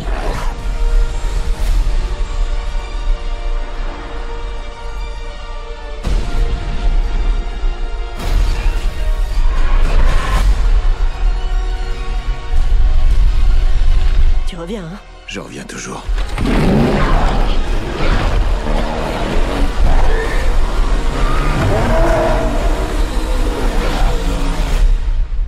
Alors on est de retour. euh, c'est juste ce qui m'a fait rire sur le chat. Toi, tu te démerderas après, hein, Romain. C'est, pas ma faute. Euh, euh, c'est Marie-Clémentine qui avait noté. euh, De toute façon, tous les Jurassic Park sont nuls. et, et du coup, Romain la banne direct. Alors, ce qui est, ce qui est- bien sûr. pourtant, pourtant, c'est une phrase pleine de sens. Enfin, je veux dire, je peux savez. pas te ban aussi. Si je pouvais te ban, je pense le ferais aussi. Ouais, mais, mais tu je- peux pas faire ça. Parce que sans moi, t'existes pas, Romain. C'est tellement. Ah non, là là là peut-être pas. là là là. non, non. Puis dans ta tête, Fight Club. C'est- T'es mon Tyler Durden. Ouais, ouais, tu peux pas. C'est tellement vrai. Alors, alors Marie-Clémentine, tu peux, tu peux revenir sur le chat, y a pas de problème, c'est bon, c'est tout. Tu pourras dire du mal de Jurassic Park, je suis là. Tu pourras dire du. C'est bon, il arrête la banne. Il arrête la banne. J'ai- banni Marie-Clémentine. Et quand j'ai voulu la déban, il y avait marqué impossible de débanner. Voilà. Désolé, je peux pas trop parler. Sympa, on peut plus rien dire, super. Jurassic World, le monde d'après, sorti le 8 juin 2022, produit par Universal et Amblin avec un budget de 165 millions de dollars, réalisé et coécrit. Oui, ça fait, pleu- oui, ça fait rire, euh, Karim, hein, je sais, hein, euh, 165 millions de dollars. C'est 10 fois Athéna du coup. Réalisé et coécrit par Colin Trevorrow, scénario coécrit aussi par Emily euh, Carmichael, responsable du script du très douloureux Pacific Rim, le 2. Euh, quatre ans après la destruction de l'Isla Nublar, l'île qui accueillait le parc jurassique qui a laissé échapper ses dinosaures, maintenant les dinosaures et les humains doivent cohabiter pour vivre sur Terre. Malheureusement, ce fragile équilibre va être bouleversé. Au casting de ce film, on retrouve les anciens de la franchise avec Sam Neill, Laura Dern et Jeff Goldblum, mais aussi toujours, malheureusement, les plus plats de chez plats, Chris Pratt et Bryce Dallas Howard. Euh, Marvin, quel- que conseilles-tu finalement de, de faire à quelqu'un pendant 2h40 afin de mieux perdre son temps que devant ce naufrage à 165 millions de dollars? Et il faut faire n'importe quoi d'autre. Euh, je, je, Ouais, je, je- Tellement je- non. Allez, allez Vivez, vivez, vivez. Et ça fait, C'est bon. mais ça fait cinq films qu'il fallait déjà arrêter. Euh, mais euh, je, je, sais, je sais même pas quoi dire. Je sais même pas par où commencer tellement c'est une catastrophe. Mais euh, en fait, ce qui, ce qui est assez rigolo, c'est que c'est un film qui euh, me hypait modérément, euh, puisque comme vous le savez, après le Jurassic World de, de Colin Trevorrow catastrophique, il y a un film plutôt pas mal qui s'appelle euh, Jurassic World Fallen Kingdom de, Juan Antonio Bayona, qui est un semi-conte gothique euh, qui, qui, faisait des choses que cette saga ne faisait plus depuis son premier épisode. Donc, euh, et qui se terminait sur une promesse. La promesse d'un espèce d'apocalypse euh, dit dinosaurien, vous appelez ça comme vous voulez. Et une Avec- promesse, mais la promesse quoi, la vraie promesse. La- quoi. Vraie promesse. la promesse, la promesse de, co- de cohabitation entre, euh, entre les humains, enfin de cohabitation ou d'affrontement euh, entre les humains et les dinosaures. À la rigueur, bon, euh, c'est vrai qu'à la fin de cette double trilogie, peut-être qu'on allait avoir ce truc-là, pourquoi pas, tu vois. Et en fait, le film de Colin Trevorrow, donc qui revient, bonne idée de le rappeler, le film passe son temps à s'asseoir sur cette promesse en fait. Mais, euh, mais il s'assoit dessus dans les cinq premières minutes. C'est terrifiant, c'est-à-dire que pendant 5 minutes, et après un prologue, qui est pas si mal, hein, qu'on nous avait lâché un peu en avance, le fameux, euh, je sais plus comment il s'appelle, euh, ce truc qui se passe... Le, le Qui est prologue. dans l'extended cut du coup, mais qui est pas dans la version. sur YouTube. Ouais, euh, je, je sais pas, Angry Rock ou je sais pas quoi, euh, qui pour le coup est pas mal d'ailleurs, qui, faisait un truc que le film fait plus du tout, hein, c'est-à-dire mettre des dinosaures et des humains sur le même plan. Tu sais, pour euh, reprendre le principe du gigantisme qu'on avait dans Jurassic Park et, et, euh, The Lost World. Pourquoi truc que le film a plus jamais. hein. Hein, ouais, le truc que le film fera plus jamais d'ailleurs, c'est assez drôle. Mais euh, et du coup pendant pendant les cinq premières minutes, on nous montre un peu ça, genre oh, on a un ptérodactyle qui a fait son nid en haut d'une tour, oh là là c'est dur machin tout ça. À la rigueur, ça- mais ça pendant ces cinq premières minutes sont condensées ce que le film aurait dû être. Problème, il reste 2h40 Tellement. derrière. Problème derrière, il reste 2h40. Et, et donc euh, du coup, on se rend assez rapidement compte après une exposition rythmiquement atroce que on va qu'est-ce qu'on va faire? On va nous faire un énième remake de Jurassic Park de Spielberg, c'est-à-dire qu'on va réenfermer nos personnages dans un vase clos avec des dinosaures autour qui seraient plus Et ou moins en liberté et des alors je veux même pas parler des sauterelles, je même pas, ça me trigger trop. Et, et- et- et, euh, non, non non non non, là les sauterelles c'était j'ai détesté la déjà j'ai détesté la nuée alors vous me remettez des, des, des sauterelles dans un Jurassic Park, c'est fini pour moi. Mais mais donc voilà, on refait exactement, on reprend le modèle de Jurassic Park, de The Lost World, de Jurassic Park 3, de- enfin de tout ce que vous voulez en fait, c'est-à-dire un environnement quasi clos avec euh, des gens au milieu et qui doivent survivre face à des dinosaures. Alors c'est pas le problème. Le- alors l'autre problème évidemment Si c'était que ça. si ah non, mais que si c'était que ça, la rigueur, on pourrait s'en sortir, on regarderait pas. Le deuxième énorme problème, c'est évidemment le casting. Alors, on savait que euh, Bryce Dallas Howard et euh, euh, Chris Chris Pratt, ouais, voilà, euh, sont des acteurs assez insipides. Non, c'est pas, c'est pas, pas un scoop, c'est pas grave. Là, le truc, c'est qu'on nous a rappelé. euh, les autres dinosaures de la franchise, donc, euh, c'est-à-dire euh, Sam Neill, Laura Dern et Jeff Goldblum, et qu'on a eu une bonne idée, c'est de les faire jouer des personnages qui ne sont pas les mêmes que, ceux qui étaient dans la trilogie originale. C'est assez troublant, hein. Jeff Goldblum, c'est flippant. Euh, C'est-à-dire qu'il est là, il a, il a perdu à peu près tout ce qui faisait son personnage, il a perdu 45 points de QI depuis, euh, depuis The Lost World. Non mais c'est terrible, hein. mais c'est exactement ce qui se passe. Euh, voilà, il- en fait, il n'y a aucune logique de développement depuis son personnage de, de, de Lost World et, et Jurassic Park et entre ce qu'il est devenu. C'est assez terrifiant. Euh, voilà, et sinon, l'enjeu principal du film, c'est est-ce que Grant va finalement finir par pécho Ellie Sattler, quoi? C'est véritablement le plot, le plot absolu du film, quoi. Et on Et fait des. Est-ce qu'on peut spoiler? Est-ce qu'on peut spoiler? On peut spoiler. Alors. il y arrive. Est-ce que c'est pas ça qu'on attendait au bout de six films finalement? Oui. Oui, oui, oui. non, C'est le vrai d'accord. arc narratif des six films. Voilà, c'est c'est vraiment ça l'arc narratif. Et sinon, on a aussi, on a aussi le fameux docteur. euh, comment il s'appelle? Wu? C'est ça? Bah Oui, Ah, c'est un personnage Wu. asiatique Henry qui s'appelle Henry Wu, évidemment, euh, donc, qui, est, qui est passé de, de gentil, euh, de gentil généticien à génie du mal dans, euh, dans les précédents, qui cette fois-ci et euh, je sais même plus trop quel rôle il a, une espèce de, de lanceur d'alerte repenti. Voilà, Repenti. Le lanceur d'alerte Repenti, repenti euh, de, de, de Post-Isla Nublar. Donc, Non, c'est lui qui a créé les sauterelles et du coup, il veut, il veut corriger le quelle bonne idée. Non, mais Euh, le voilà, mec, à la fin, il est un peu encensé alors que c'est un fils de pute depuis 30 ans, mais à la fin, Oui. il est quand même encensé, tu vois. Ouais, ouais. C'est ça. Non, mais fa- bah, après, il faut. Attends, attends, attends. il faut Attends, J'ai dire pas fini, choses. j'ai pas fini. C'est- Oh, pardon. Non, mais je Vas-y, voulais répondre vas-y, réponds sur le Doctor Who. Euh, Juste sur le Docteur Who. Non, c'est qu'à la base, c'est le méchant dans le film, dans le livre. Et du coup, il Ah, l'avait oui. gentillié dans, D'accord. dans le bouquin. Ça. Et Jurassic World voulait corriger ça et ramenait les combats, enfin les, les euh, le combat industriel en fait, qui est Ah ouais, d'accord. l'origine de Jurassic Park avec Dodgson, qui est le méchant de celui-là du coup. C'est le mec qui donne le, qui donne l'argent à Nedry au début du D'accord. Mmh. et, euh, et euh, le truc, c'est que dans le film, en fait, ils nous disent, ils nous expliquent que c'est un accident, que c'était pas volontaire que, que les sauterelles bouffent toutes les autres à part Biocine. C'est juste un effet secondaire de, de leur recherche. Ils voulaient faire le bien à la base. Ils se sont foirés. C'est pas, c'est pas, c'est coup, pas le vrai euh, problème qu'ils ont Il depuis est pas le début. totalement maléfique dans l'idée, mais il veut. Euh, et, donc, Mais vas-y, et donc, ouais, enfin bref, enfin c'est juste pour vous signifier de quelle manière on raccroche de manière un petit peu, euh, un petit peu, on va dire bancale, hein, cet épisode-là à ce que, à ce qu'on avait eu avant. Voilà, c'est, le, la maladie du, du Legacy Quell. Encore une fois, ça doit être le dix millième exemple. C'est-à-dire que c'est le film qui essaye de se détacher d'un certain héritage, mais qui peut pas vivre sans, hein, parce que honnêtement, hors du retour euh, un peu folklorique des personnages originaux, le film on en a tous rien à foutre. Je pense clairement. Enfin, euh, dire, ce qui se passe à Mhm. côté, euh, c'est clairement pas intéressant, quoi. Et d'ailleurs, il y a une telle non dynamique de groupe quand ils se retrouvent tous ensemble que c'est assez flippant. Ah ouais. Hein, la, Oh là là, putain. la scène avec le gigantosaure, là, je pense que c'est enfin, franchement ma comédie de l'année, quoi. C'est absolument incroyable. Donc, euh, il avec des dinosaures. non, puis clairement, il se rend compte. vra- Non, mais t'exagères même pas, Karim. C'est-à-dire qu'il se rend compte comme ça, quoi. C'est genre, salut. et voilà. Après, il tourne autour d'une voiture. Voilà. Il a l'air Alors, le, mais il a Et là, on va revenir à l'autre problème majeur du film. C'est Colin Trevorrow Ah ouais. qui s'autoproclame en interview héritier de Spielberg. hein. Quand même, le mec, le mec a un peu de, un, un- un peu de, un peu d'amour propre. L'estime de soi. Et, et- et- donc, qu'est-ce qu'il fait. Colin Une fois qu'il a reproduit le concept du vase clos avec des personnages dedans, et qu'est-ce qu'il fait? La, la bonne idée qu'il a, c'est de se dire, mais je vais refaire les mêmes scènes. et du coup, les gens vont pouvoir comparer. bah oui, bah oui, c'est ça le problème. C'est-à-dire que là, on a... alors quelque chose que faisait pas du tout Bayona pour le coup, qui lui était en mode un peu autodestruction de la franchise, hein, c'est ce qu'on lui a reproché de toute façon. Ah, t'as détruit les îles, nanana, mon dieu, le brachiosaure qui meurt dans l'ombre, c'est horrible. Voilà. Alors que au final, qu'est-ce qu'il fait Colin Trevorrow, lui, comme il faisait déjà dans Jurassic World, c'est-à-dire qu'il est dans la totale acceptation euh, du fait qu'il fait que singer, hein, en fait, un, un- un matériau existant. Et donc là, il le fait vraiment au premier degré. C'est-à-dire qu'il va citer volontairement des plans du premier Jurassic Park. Donc le fameux plan de, par exemple, Ellie euh, qui voit son premier dinosaure. Euh, y a eu la, le comparo avait été fait assez facilement sur les réseaux sociaux. hein. Vous pourrez voir à peu près comment comment on peut rendre ça assez émouvant et comment on peut rendre ça totalement statique et insipide. C'est vraiment vous mettez les deux films côte à côte. Et justement, ce fameux truc du dinosaure sur la voiture avec euh, des gens qui tournent autour et donc reproduit entièrement euh, par par Trevorrow comme un comme un clin d'œil immédiat euh, à la scène du T-Rex du premier film, quoi. Donc en même temps, je me dis d'un côté c'est audacieux, voilà, point audace, point audace, mais l'autre problème c'est que bah du coup les problèmes passent leur temps à nous sauter aux yeux en fait.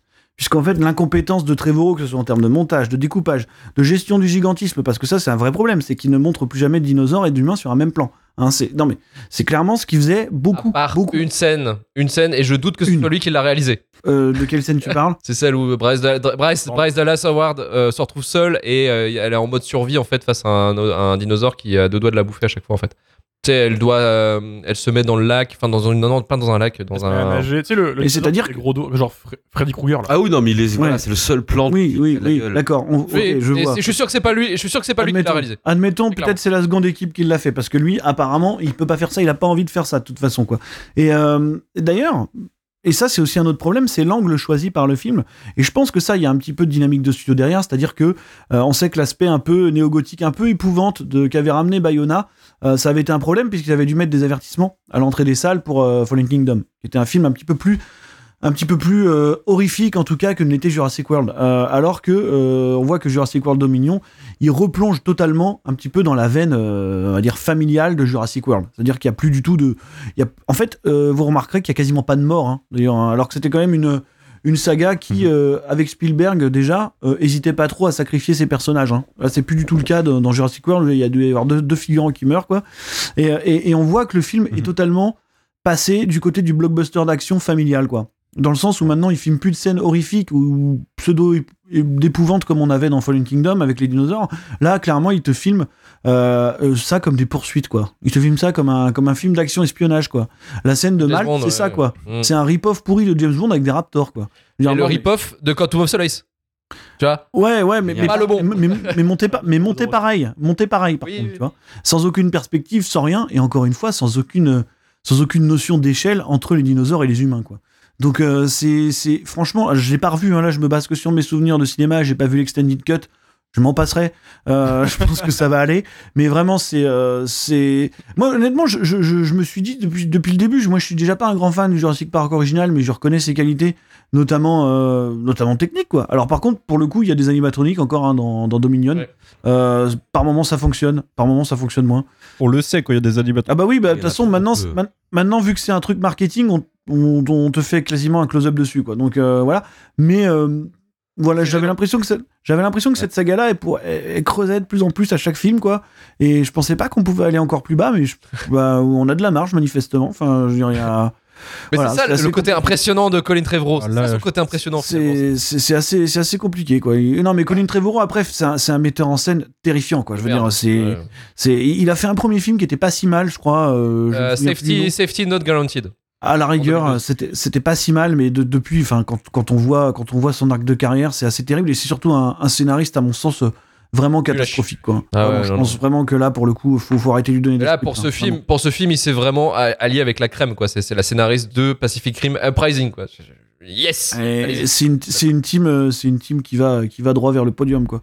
Mais euh, ouais, non, c'est, c'est, c'est une catastrophe. Enfin, je veux dire, j'in- j'invente rien. hein. Le film s'est fait, euh, s'est fait méchamment lourder, euh, à raison. Enfin, il y a absolument rien à sauver là-dedans, quoi. Champari avait, avait euh, dit un truc, effectivement, on avait fait un bonus Patreon sur euh, ce film euh, qu'on avait décidé de pas diffuser sur, euh, sur les grandes écoutes parce qu'en fait, c'est un épisode un peu foiré dans le sens où je suis défoncé, mais vraiment défoncé. déjà, déjà c'est un truc euh, après séance, euh, on l'avait enregistré, je crois, il était minuit, un truc comme ça. C'était avis à chaud. Ouais, Ouais, c'était Ah avis oui, à on chaud. est- On a foncé chez toi. Et, euh, oh, et j'étais foncé. Enfin, j'étais foncé, clairement. J'avais eu quelques séquoias passer par là. Et euh, euh, euh, pff. En fait, si vous écoutez l'épisode, on se marre déjà à la bande-annonce. C'est-à-dire qu'en fait, on en vous entendez la bande-annonce Et parce que la bande-annonce en Elle est incroyable. Elle est- en fait, elle est même mieux que le film, finalement. En audio, c'est oui. une expérience supplémentaire. Là, je suis obligé, euh, vraiment. Ouais, c'est ça, c'est qu'à un moment, on l'a juste écouté, on n'a pas vu les images, et sans les images, le- la VF est incroyable sur la bande-annonce, ça fait Ah ouais, non, non, c'est euh, du rêve. Clairement, c'est clairement fou. Donc, non, je me suis dit, je suis pas, je suis pas content vraiment de cet épisode-là. Donc je le passerai pas, euh, je le passerai pas sur, sur le flux principal. Donc c'est pour ça qu'on a décidé aussi de le, le reprendre parce qu'effectivement, bon déjà je pense que c'est pour moi le pire blockbuster de cette année. J'en ai vu hein, des, des- des films de merde cette année en, en termes de blockbuster, mais celui-ci, il atteint vraiment le, le pic du, du, du, du- du non-impressionnisme en fait. Vraiment, tu, tu regardes le film, tu fais mais c'est pas, pas possible, je me fais chier. En fait, à chaque fois que tu peux te dire, ça peut être cool ça, en fait non, il rate, il rate tout. Ça Mmh. que- Bah, il le fait même pas en fait. C'est même Et pas qu'il rate, c'est qu'il ne fait Et- pas. Et pire, et oui, pire, pire, pire, pire que Morbius, effectivement, mais pire que Morbius. Euh, Non, parce que ouais, non, non, franchement, c'est pire que Morbius parce que le film déjà il dure 2h45 en version extended. Ah, C'est pire que Morbius. interminable. Il est interminable. La version extended, ce qui est assez incroyable, c'est que du coup, il change l'intro. Euh, la pre- les premières scènes ne sont pas l'intro qu'on a dans la version cinéma, où la version cinéma c'était quand même déjà bien naze, où on avait euh, le, le chalutier et, euh, et une espèce de re- re- docu euh, reportage là en disant alors oui les dinosaures sont arrivés sur la planète, sur notre Terre et finalement tout se passe à peu près bien. En fait, le, le début, euh, ils ont juste rajouté le truc qui était sur Ouais. YouTube juste avant, et c'est tout. En fait, ils ont rajouté, euh, ils ont rajouté effectivement le, le truc à Rock là, mais euh, qui était dans la bande annonce. Ils ont ajouté ça. Ils ont ajouté aussi une intro euh, en tout en CGI bien dégueulasse là, avec des dinosaures qui se foutent sur la gueule. Je sais pas pourquoi. Mais c'était sur YouTube, ça aussi. Ah ouais, Oui, c'est ça, c'est ce prologue-là. Ah, ok. Oui, c'était le truc, euh, le, le prologue qu'ils avaient diffusé en avance là. Ouais, bon Ouais, bref. qui se passe au Crétacé. Et en vrai, c'est ce qu'il y a de plus beau dans le Ouais, film. Oui, oui, carrément. Hum. Ah si, si, c'est ce qu'il y a de mieux dans le film. C'est ce qu'il y a de Si, plus beau si, dans le film. Non, non, tout est moche. Si, Non, non, euh, c'est horrible. mes frères et sœurs, t'as pas le choix. Voilà. Euh, bref, je, je ne peux rien dire. De Yu-Gi-Oh. toute façon, allez, allez, Ah non, tu ne peux plus rien dire. Non mais Tu pourras pas lutter. Ah putain, vous me cassez les couilles. Non mais en vrai, voilà, déjà le- ça et puis effectivement d'autres scènes. Enfin, il et puis il y a toute cette histoire. Donc on avait l'histoire des sauterelles effectivement où euh, qui détruisent des, euh, des des plantations qui ne sont pas euh, homologuées, bref, euh, d'un certain laboratoire. Il y a euh, aussi. Non, mais Aussi, c'est le incroyable. truc que là, comment tu le racontes déjà, c'est fou. quoi. Ah bah, c'est fou. Déjà, déjà, t'es t'es là, t'es- on a- on n'avait pas envie de ça, les gars. On Non, avait mais personne voulait ces putains de c'est ça qui est fou. Et Qui a demandé euh, ça aussi, T'avais pas euh, le notifié aussi, Marvin, mais il y a cette histoire de euh, clonage euh, Non, mais la fille. Ça, c'est pareil, je veux même pas avoir cette conversation. Je veux pas avoir cette conversation. Non. C'est Non. mais c'est un plot, c'est un plot important du film, mais on s'en fout. Ouais, non, on mais- s'en fout. En fait, Oui, on c'est s'en super fout. important dans le On film. s'en oui, non, mais on s'en fout. C'est horrible. C'est horrible. Les mecs, ils ont pris Euh. vraiment toutes les pires idées. Genre, vraiment, enfin, euh, c'est incroyable, quoi. Tu suis une histoire dont on a rien à branler, en fait. Et c'est incroyable. C'est c'est un exercice de style. Et, euh, et Colin Trevorrow, je voulais revenir sur sa carrière parce que on a parlé de, de Safety Non Guaranteed qui, était, euh, qui a été euh, plutôt bien plébiscité à Sundance en Non, 2012. c'était pas mal, c'était pas mal. Pas, pas mal. Mais c'est son seul putain de film. En fait, avec. euh, il, normalement, il était engagé par Disney après, après son succès, justement, de Safety No Guaranteed pour un, un remake du vol du navigateur. Mais en fait, ça a été un Mhm. projet qui a été avorté. Et le problème, c'est que. En fait, il a réussi à trouver des contacts chez Universal et Amblin pour. Bah, en fait, il a réussi à se faire engager sur Jurassic World. Et s'il a été réengagé après pour le troisième, par exemple, bah, c'est qu'il a réussi à faire, à mettre, à monter ce projet et à réussir que financièrement, bah, ce soit vraiment un énorme succès. On avait, euh, on avait cette histoire-là qui est assez, qui est assez folle, c'est qu'effectivement, il était normalement sur la hum, production de Star Wars 9. Il avait commencé la pré-prod, Kathleen Kennedy était euh, avec lui, donc en Oui. disant, voilà, tu vas faire la, la fin de Star Wars, ça va être incroyable. Et en fait, je pense très sincèrement qu'il y a un truc qui l'a fait, euh, qui a fait flancher, c'est son film qu'il a sorti avant le début de la pré-prod, ou du moins pendant, Qui s'appelle Book of Henry. Je sais pas si Oui, vous oui. avez vu ce film, si. c'est incroyable. Tu peux te dire, quand tu vois ce film, ok, je, je engage pas ce mec, je veux même pas le voir, Mais je veux même pas le rencontrer. et je pense que c'est un bon move hein, de pas l'avoir mis sur Star Wars hein, parce qu'il y a des gens qui sont encore en train de dire ah ça allait non non non regardez regardez ce qu'il a fait ça n'aurait pas pu être bien enfin non non non Si vous voulez voir un film vraiment où vous vous dites, mais attends, mais qu'est-ce que c'est que ce bordel? Book of Henry. Très simple. Mm. C'est le film le plus, le plus incroyablement lunaire que j'ai vu. euh, ou Jurassic ou Jurassic dernières années. mais tu sais Ju- Jurassic World déjà euh, ça prouvait un peu sa capacité à gérer une grosse franchise hein, ça suffisait hein. enfin là, euh, Mais s'il y a des gens qui ont une curiosité morbide, le script de Colin Trevorrow de euh, Star Wars 9, il a été. Il y a Outrider, par exemple, le podcast qui, qui décrypte le script euh, Mm. Pour, euh, pour raconter ce que. C'était nul aussi, Ouais. hein. C'était nul aussi. Ouais. Faut, faut pas vous en vouloir de. Non. Mais bref, Ah non, non. Le, film, le film a quand même marché. hein. Le film a fait un milliard. Il a réussi à faire ses un milliard, euh, mais grâce à aussi à une campagne promo de, de, de, de taré. ce qui est beaucoup moins qu'attendu quand même hein. Oui, parce que le film est nul. Donc ça déjà, c'est pas mal. Mais effectivement, le, le film a quand même réussi à tenir son milliard. C'est quand même ça fou. Mais je pense que là, Trevorrow, plus jamais. Je pense que là, il s'est fait. Il a, il a quand même un projet. Fini là. Alors, il y a quand même un projet d'un film Atlantide avec Chris Pratt au cast. Mais je suis pas sûr qu'il va être fait. Parce, ça. parce que là, non, c'est pas possible. Sauf si Chris Pratt sauve son pote. C'est possible. ouais Ça, ouais, c'est- ouais, c'est- ouais. tu vois. Mais bon, bref. Je vais poser la, la- la question à Manu, justement, et ça va être un lien, justement, avec l'épisode Patreon, mais... euh, combien de séquoia faut-il se caler pour bien rester devant le film, Manu? Oh, il n'y a, pas de montant euh, qui suffit. Ah, d'accord, ouais. J'avais un, j'avais euh, des étalons de longueur au cinéma qui ne sont pas euh, Titanic ou Avatar 2 qui a l'air de durer mille ans, je sais pas, qui sont euh, Transformers 4 et 5 Je crois. qui euh, ont du- une durée dans ma tête de 5 heures. Je pense que c'est à peu près ça au cinéma. Mhm. Et, euh, et non, Jurassic World 3 euh, m'a donné un nouvel étalon parce que c'est vraiment un enfer à vivre. Et je pense que je vous avais dit le soir de l'enregistrement qui était la meilleure partie du film pour moi. Enfin, c'était euh, le- le- les conditions d'enregistrement, c'est ce qu'il y avait de mieux pour moi dans cette soirée-là. Mais euh, je vous avais dit que je le reverrai jamais. Mais malheureusement, j'ai une, con- une conscience professionnelle, donc je l'ai revu. Désolé. Et, euh, non, la deuxième fois, même quand on sait, c'est encore pire. Mm. Euh, D'accord. Il y a aucune texture dans ce film. Il y a, il y a- il y a rien qui va. Les dinosaures, il y en a aucun qui est beau en fait, à part les animatroniques. Il est tombé dans ce piège d'avoir une, euh, on va dire, huit protagonistes et de ne pas décider d'en mettre un en avant plus que les autres. Ce qui fait que on a un scénario et une histoire déjà qui est insupportable à suivre, puisque tout est égal. Et euh, tout le monde est insipide. Tout le monde est insipide. Tout le monde est plus lisse qu'ils étaient avant, euh, plus que je pensais que Chris Pratt pouvait être. C'est assez incroyable. hein. Le rôle de Chris Pratt dans ce film, c'est de tendre son bras euh, pour retenir des dinosaures. Il le fait, j'ai pas compté, au moins 12 fois. Au moins 12 fois. Euh, et alors, vous, enfin, contrairement à Marvin, moi j'ai un, un amour pour Jurassic Park. Je suis pas totalement d'accord avec toi, Marvin, dans le fait que c'est un remake de, de Jurassic Park premier du nom, puisque c'est pour moi euh, le pendant de Spider-Man No Way Home, c'est-à-dire euh, le summum de la non-compréhension de ce que doit être le fanservice. Et c'est que ça. Et je, je l'ai rematé avec un pote, là, j'ai fait découvrir malheureusement pour lui. je sais pas combien de fois j'ai dit, eh, ça te rappelle quelque chose, parce que la deuxième partie du film, c'est littéralement que un.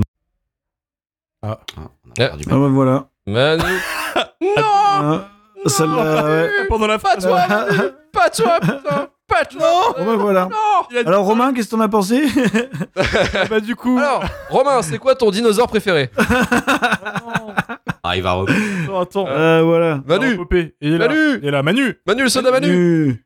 Pars pas, Manu. C'est bon. Manu On t'a perdu à littéralement. Je me suis fait censurer, ça, hein. c'est inacceptable. Qu'est-ce qui s'est passé Non, mon Discord a planté. Je, suis Ah, désolé. Je sais pas où vous m'avez perdu du coup. Ah, tu Ah, que- attention. On t'a perdu au Ah, moment où tu disais à ton pote, ça te rappelle pas quelque chose partie. C'est ça. La deuxième partie du film, c'est littéralement. Et là, ça a coupé.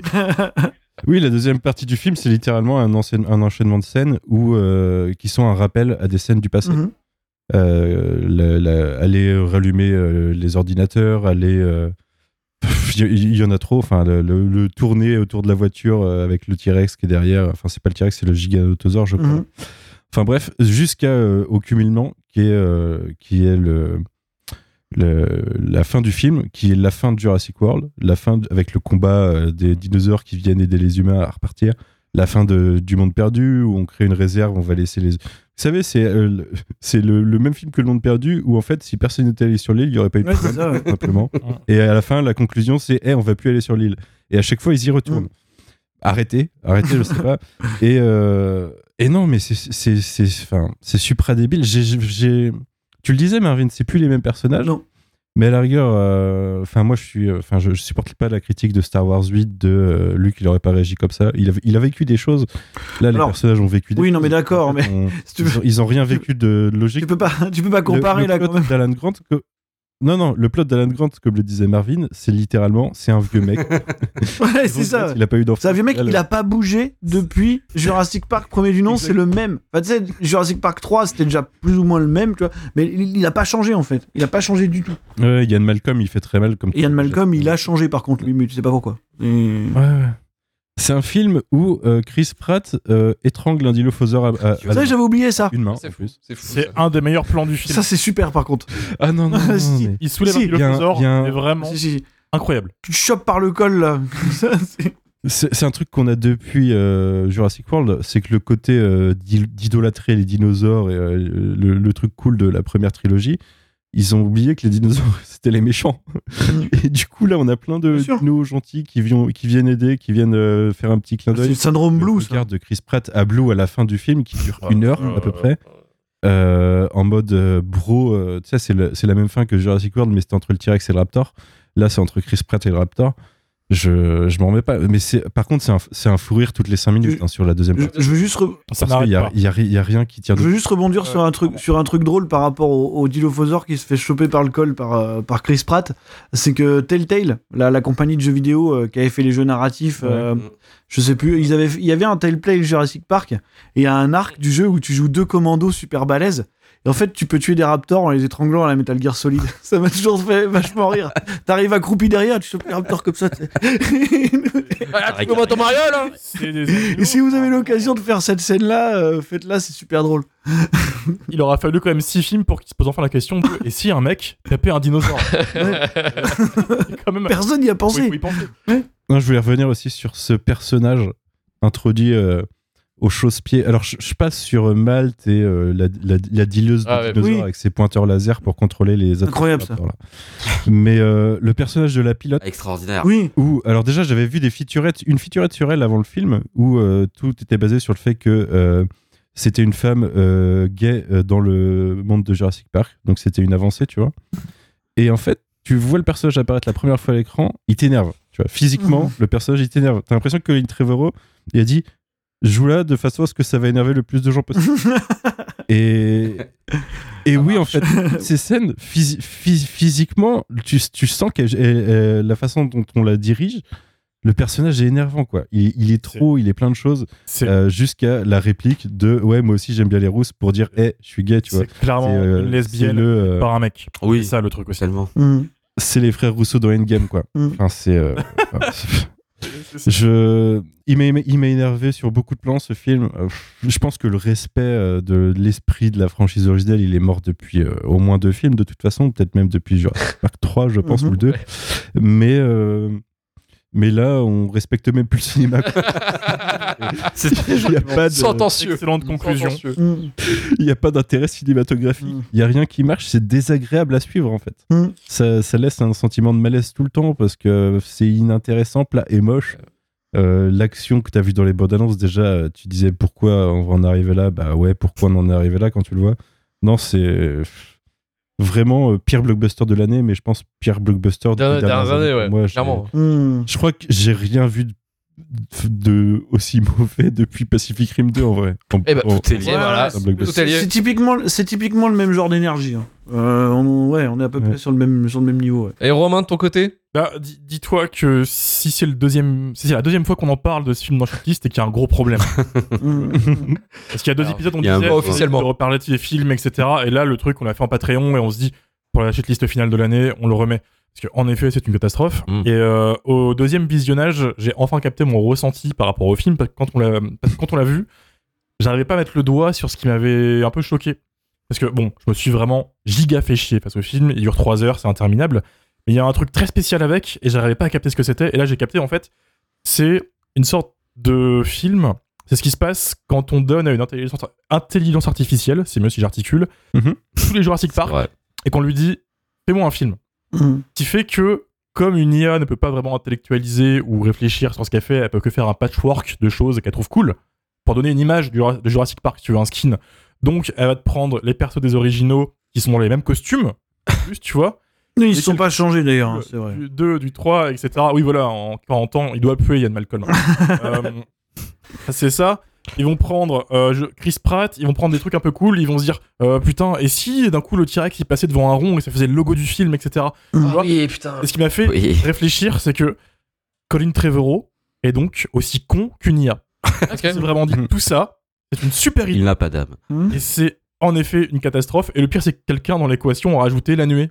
Euh, Ah oui, voilà, oui, on oui, Mais en fait, c'est ça qui me fait chier, c'est que cette trilogie ne marche pas sur le papier, en fait. Dans le premier Jurassic World, la fin, les dinosaures contrôlent l'île. À la fin du 2, ils mettent un pied sur le continent. Donc le 3, la logique voudrait que l'arc narratif final soit les dinosaures sur la Terre. Et qu'est-ce que ça fait? Un combat final, une invasion, une cohabitation.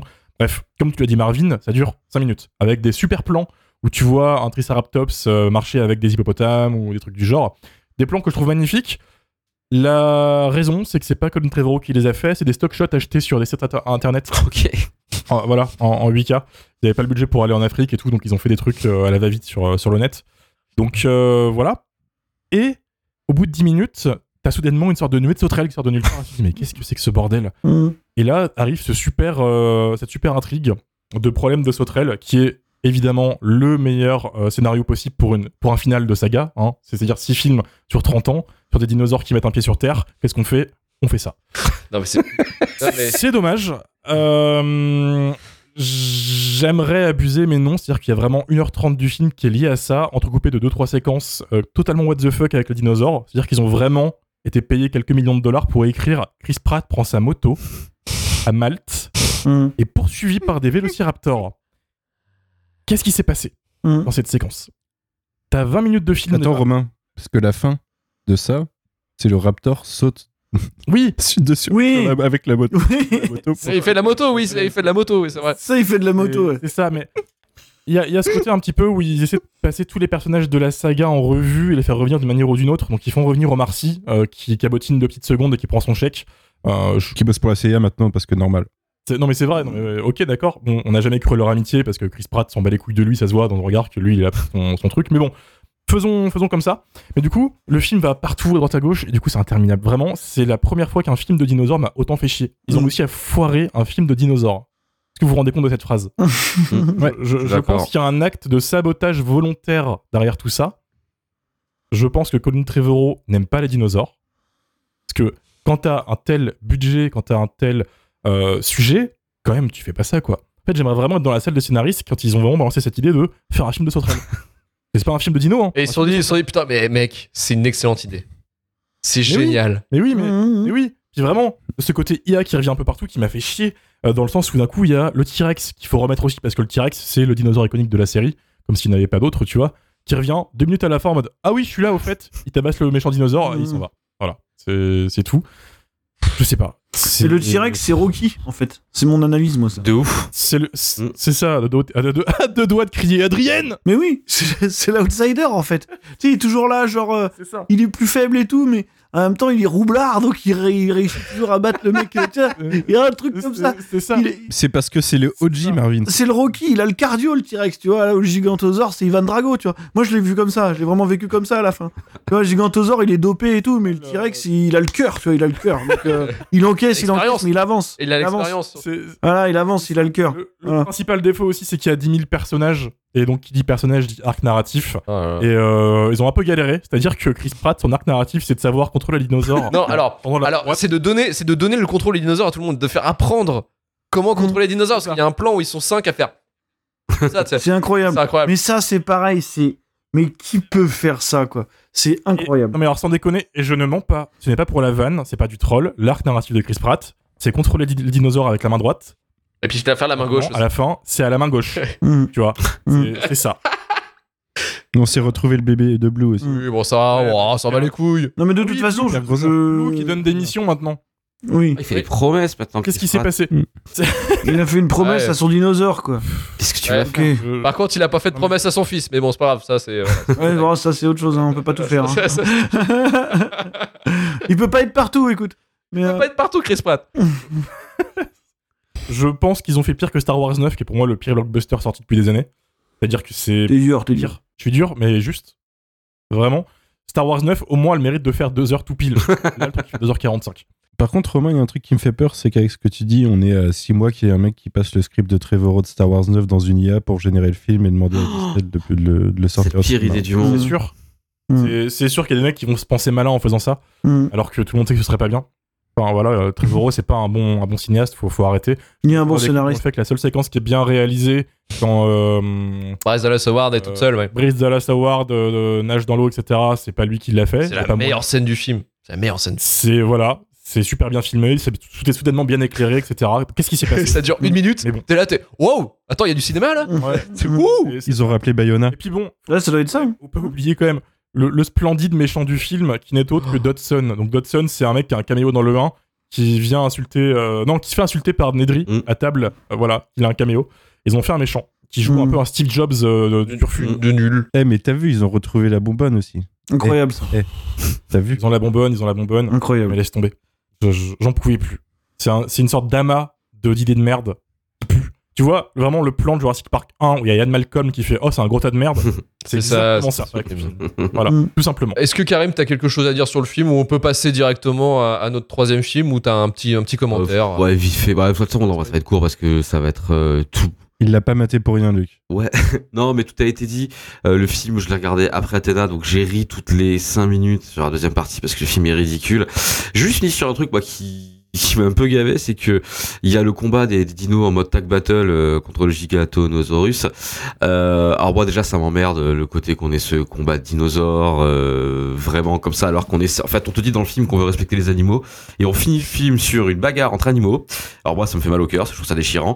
Et ensuite, euh, après un meurtre affligeant de deux dinos face à un dino, euh, ça coupe sur donc euh, la deuxième partie de l'intro qu'ils ont gardé pour la fin. Genre en mode la cohabitation commence à se faire et c'est là qu'ils ressortent un peu le discours euh, la cohabitation c'est bien on est écolo machin. Mec il y a trois secondes t'as organisé un combat de dino je veux dire c'est je sais pas quel spécisme Mm. tu vois c'est antispécisme mais dire, tu peux pas à la fois me dire ouais les dinos les cailloux c'est marrant et ensuite me dire non mais la cohabitation c'est cool faut faut rester entre nous. Voilà donc jusqu'à la fin et jusqu'à la fin fin le film en fait il se bat un peu les couilles sur ton front tu vois. Donc non c'était vraiment vraiment vraiment de la merde et je suis d'accord avec vous pire blockbuster depuis très longtemps Pour rebondir sur le côté cohabitation, puisque Romain en a parlé, c'était là. Quand je disais la fin du film, c'est la même que le début, c'est que le, reportage au début dit littéralement les gens ont dû apprendre à cohabiter C'est ça. avec les dinosaures. Mhm. La fin du film, c'est on va devoir apprendre à coexister. non mais ils ont fait une intro ils ont dit merde Ah ouais. Ils ont fait un film qui ne devait pas exister. genre, euh, on- est, on est encore en train d'attendre le film qu'on voulait, quoi. Ouais. Ouais, ça. La conclusion n'est pas là. C'est. Voilà. espèce de spin-off tu vois c'est un 2.5 euh, voilà je vois Mhm. Non, c'est incroyable. Non, c'est fou comme, comme connerie quand même. C'est c'est dingue. 165 millions pour ça, c'est c'est fou. C'est dingue. Mm, mm. Et on va pouvoir euh, euh, finir la shitlist avec euh, le troisième film de cette liste, qui est un peu un film, un film qui va nous faire gaulerie sur la société. C'est parti, tu peux envoyer la bande-annonce, Romain. Who looks paid for the tickets? Not bad, huh? She's an influencer. Not bad, not bad. Yeah. So what do you do? I sell shit. The success of a luxury cruise, it mainly depends on you.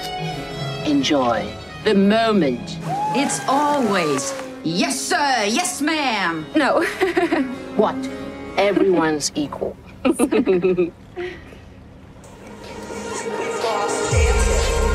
Thomas, when you're able to hold the captain's dinner. A toast to love. I'm not a fan of fine dining.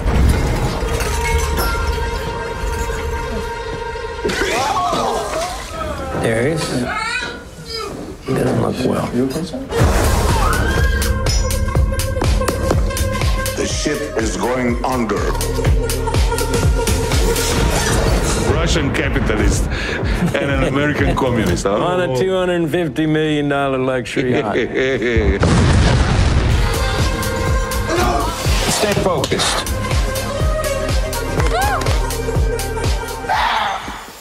we have to create a good group. uh, Who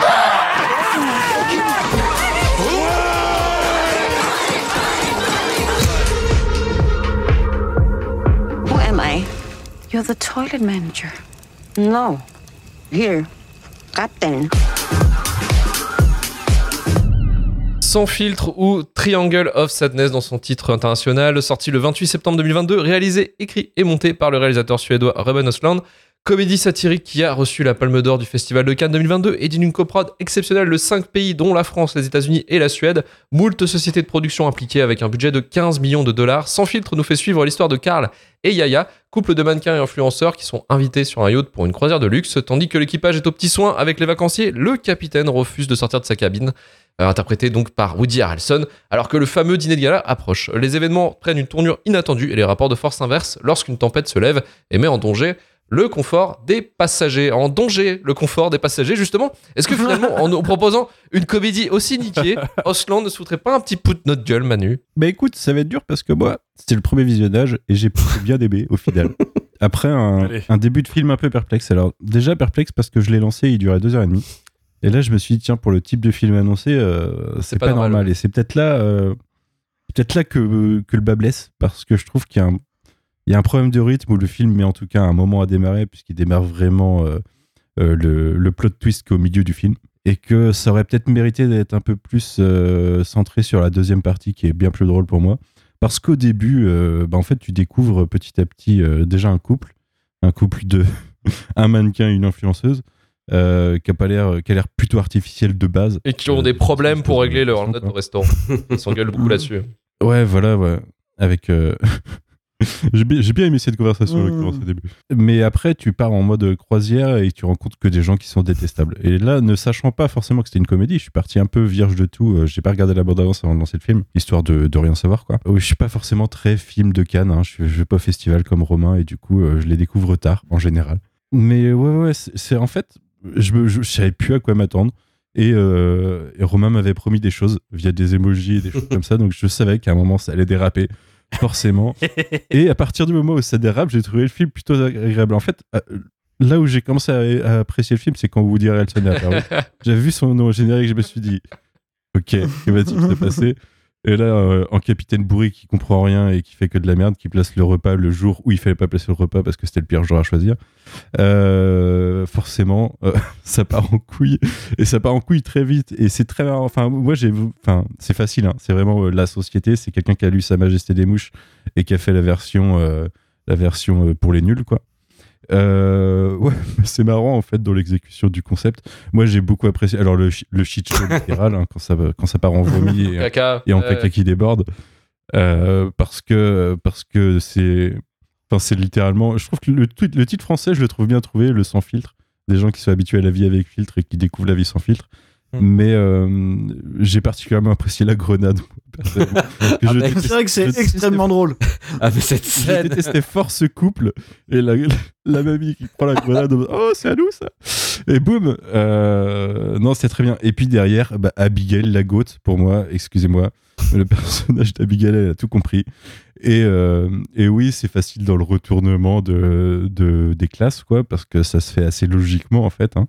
Euh, bah en fait c'est un peu comme Maté Succession où tu vois des riches faire souffrir des riches c'est un peu cool. En plus d'être bien réalisé et bien joué.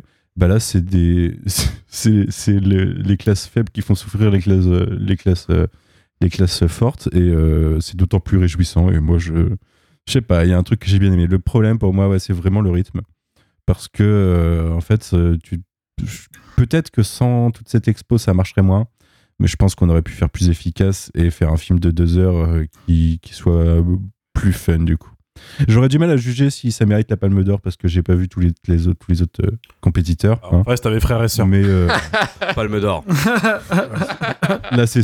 Enfin, Il la méritait pas. Tu me mets les deux face à face, je le donne à Triangle of Sadness tous les jours, il n'y a pas de problème. Putain. Mais, euh, mais en tout cas, c'était sympa, quoi. J'ai bien aimé. Ok, donc euh, finalement, finalement, une bonne surprise en fait, Manu, de ton côté, quoi. Ouais, pour moi, c'était une bonne surprise euh, Ah. À partir de la Je vous l'avais dit, fallait foutre Men dans la shitlist, les gars. Je vous l'avais, je vous l'avais dit. Ouais, mais j'ai- tu sais que j'ai adoré même. Ouais, je sais, mais non, on, on aurait un se serait tapé, on se serait tapé, mec. Après, euh, juste revenir sur, euh, sur euh, un peu le- le- la carrière de Robin, euh, Robin Osland. Euh, c'est quelqu'un en fait qui, qui est vraiment euh, qui est vraiment connu pour ça en fait pour ses comédies satiriques euh, sa comédie noire sur les classes sociales généralement et enfin, du coup sur la société en fait il a été repéré euh, assez rapidement dans sa carrière parce que lui il a commencé en fait il a commencé un peu comme euh, Spike Jones mais euh, dans la neige en fait. Lui parce qu'en fait il a commencé sa carrière à bosser en fait lui dans les saisons d'hiver en tant que loueur de ski en fait. Il faisait ça lui comme taf. Et, pour s'amuser en fait avec ses potes il filmait il filmait leur ride pendant qu'il faisait des, des descentes quoi et en fait, il s'amusait à faire ça, à réaliser, à les monter, à, faire vraiment tout un travail, un peu comme bah, justement Spike Jones euh, quand il faisait lui euh, pour euh, les, les trucs de skate et, et aussi les, les vidéos bah, quand il a commencé à bosser avec les Jackass. Donc en fait, on a, on a la version, on a la version suédoise de, Spike Jones là-dessus, mais sauf que lui, en fait, il va, il va, il va plutôt se concentrer vraiment sur le côté, bah, effectivement, de la société, parce qu'il a commencé sa carrière à faire des documentaires. Après, quand il s'est fait repérer par une petite, une petite studio, un studio production locale, en fait, grâce à ses vidéos. Et après, en fait, il va commencer à, à monter sa propre, euh, sa propre société de prod et euh, se lancer dans ses euh, premiers longs métrages. Il a commencé avec The Guitar Mongolic, qui est un, un truc qui est sorti en 2004 et en fait qui est une sorte de, de drame choral en fait qui se déroule dans une ville fictive en, en Suède et pareil avec une galerie de, de personnages qui sont un peu pétés et en marge de la société.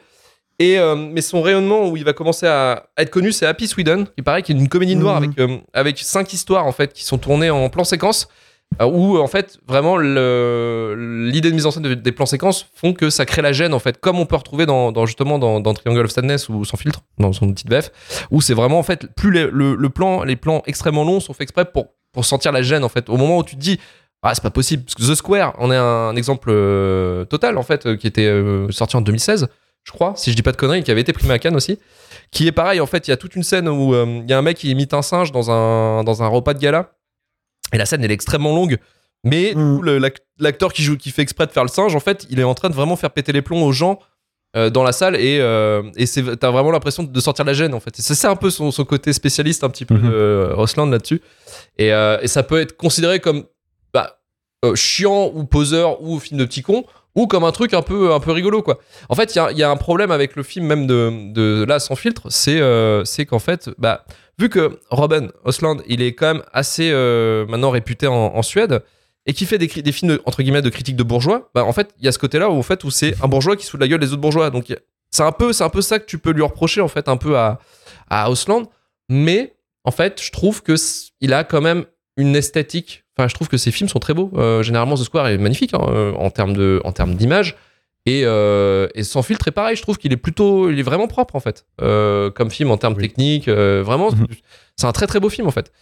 Mais, euh, mais voilà, il y a ce côté-là en fait où tu peux dire que bon, c'est euh, bon, c'est le bourgeois qui se fout de la gueule des bourgeois. Bon, voilà, ça peut être, ça peut être considéré un peu comme euh, technique, entre guillemets quoi. Après, si les bourgeois, ils ont pas le droit de se foutre de la gueule des bourgeois et qu'ils ont pas le droit de parler des mecs. de- Ouais, qu'est-ce que, Euh, que bon, voilà, voilà, mec. que bon.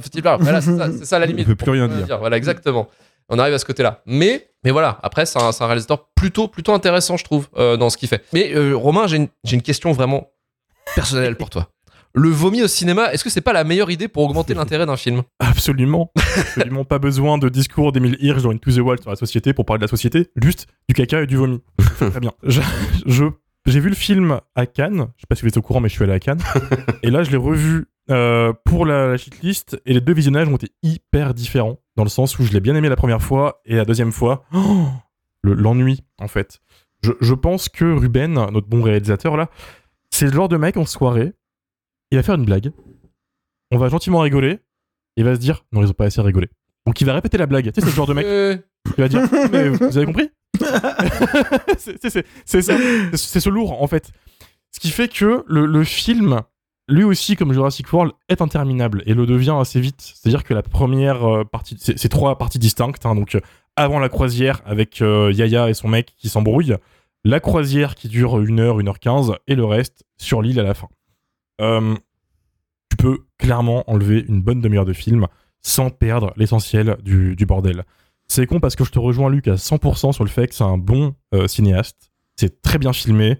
C'est hyper drôle à certains moments. En effet, le shit show est exceptionnel. C'est-à-dire qu'il y a une très très lente montée en puissance. Tu sens que ça commence un peu à, à valdinguer, ça commence à quicher. Puis bah, d'un coup, d'un coup euh, là, ça part en, euh, bah, en couille, quoi, littéralement.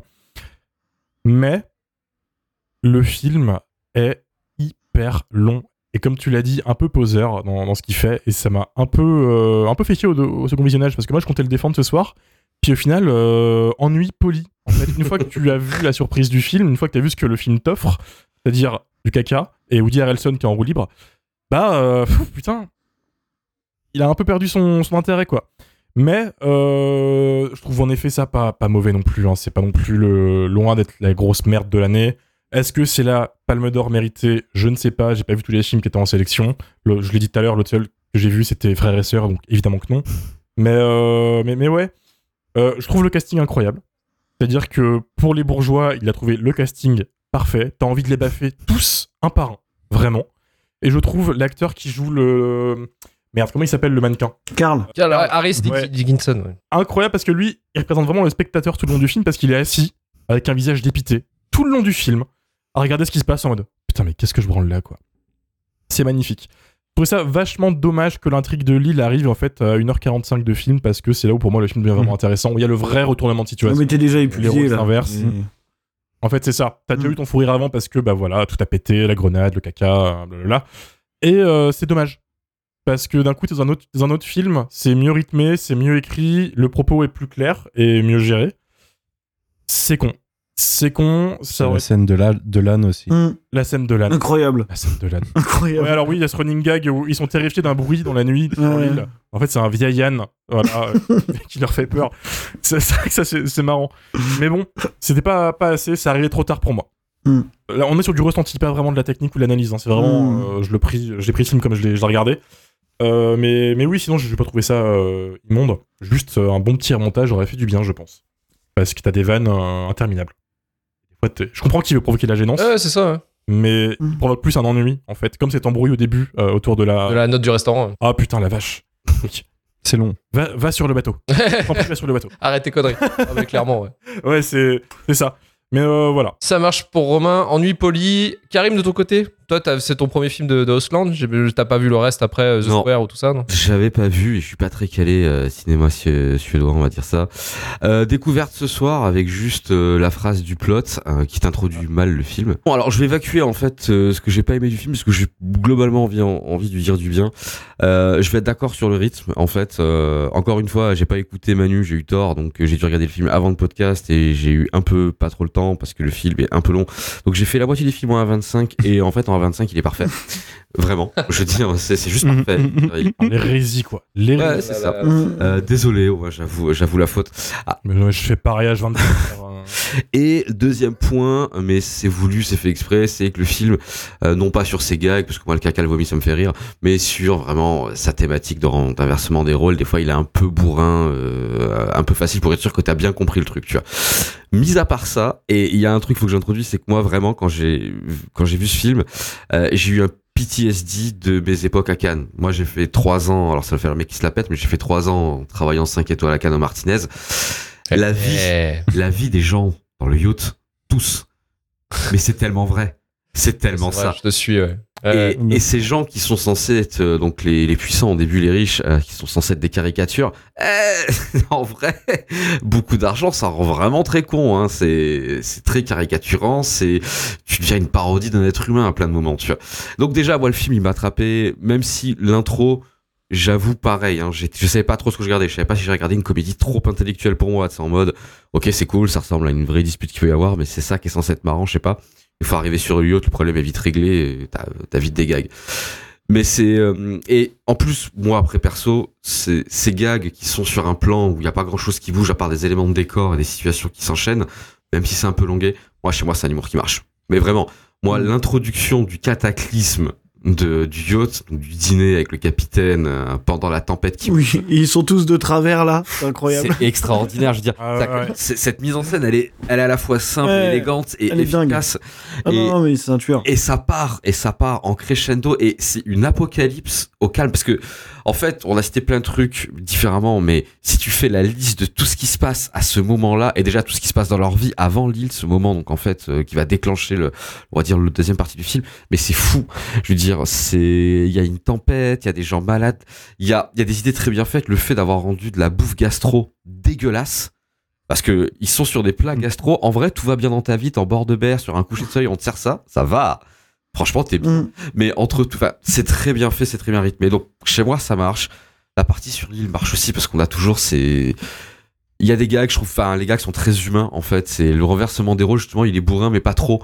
Je veux dire, les gens qui étaient très, très dé- détestables le sont peut-être un peu moins sur la fin pour certains, tu vois. Je veux dire, c'est l'oligarque ruche, là. Pas tous. Pas tous. Mais par Pas exemple, t'en as, t'as le personnage que tu trouves détestable, le roi de la merde, là, qui se tape la meilleure scène avec Woody Harrelson. Franchement, Woody Harrelson, tous les deux. ouais. en Ouais. capitaine irresponsable. Ah ouais. Est-ce que vous vous rendez compte qu'au moment. Harrelson, il est royal. Mais oui, mais ce film Mm. part tellement en couille que dans cette apocalypse Communiste de la raté. tempête, pour l'équipage, avec ou sans la tempête, avec ou sans les. C'était quand même niqué.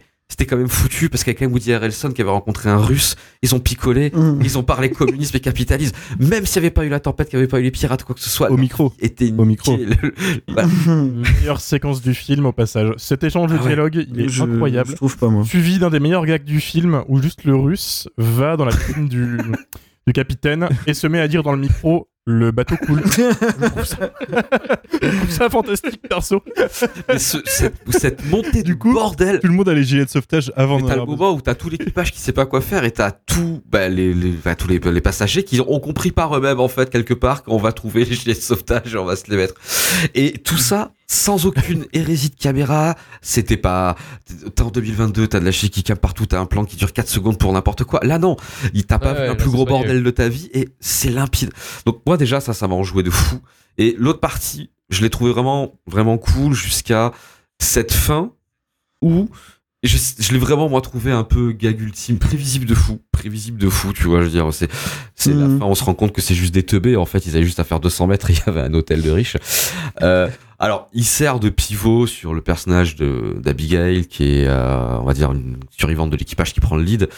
Euh, ça crée un peu voilà cette espèce de point de réflexion tu vois c'est parce qu'il y a quand même bon il y a une tentative de meurtre.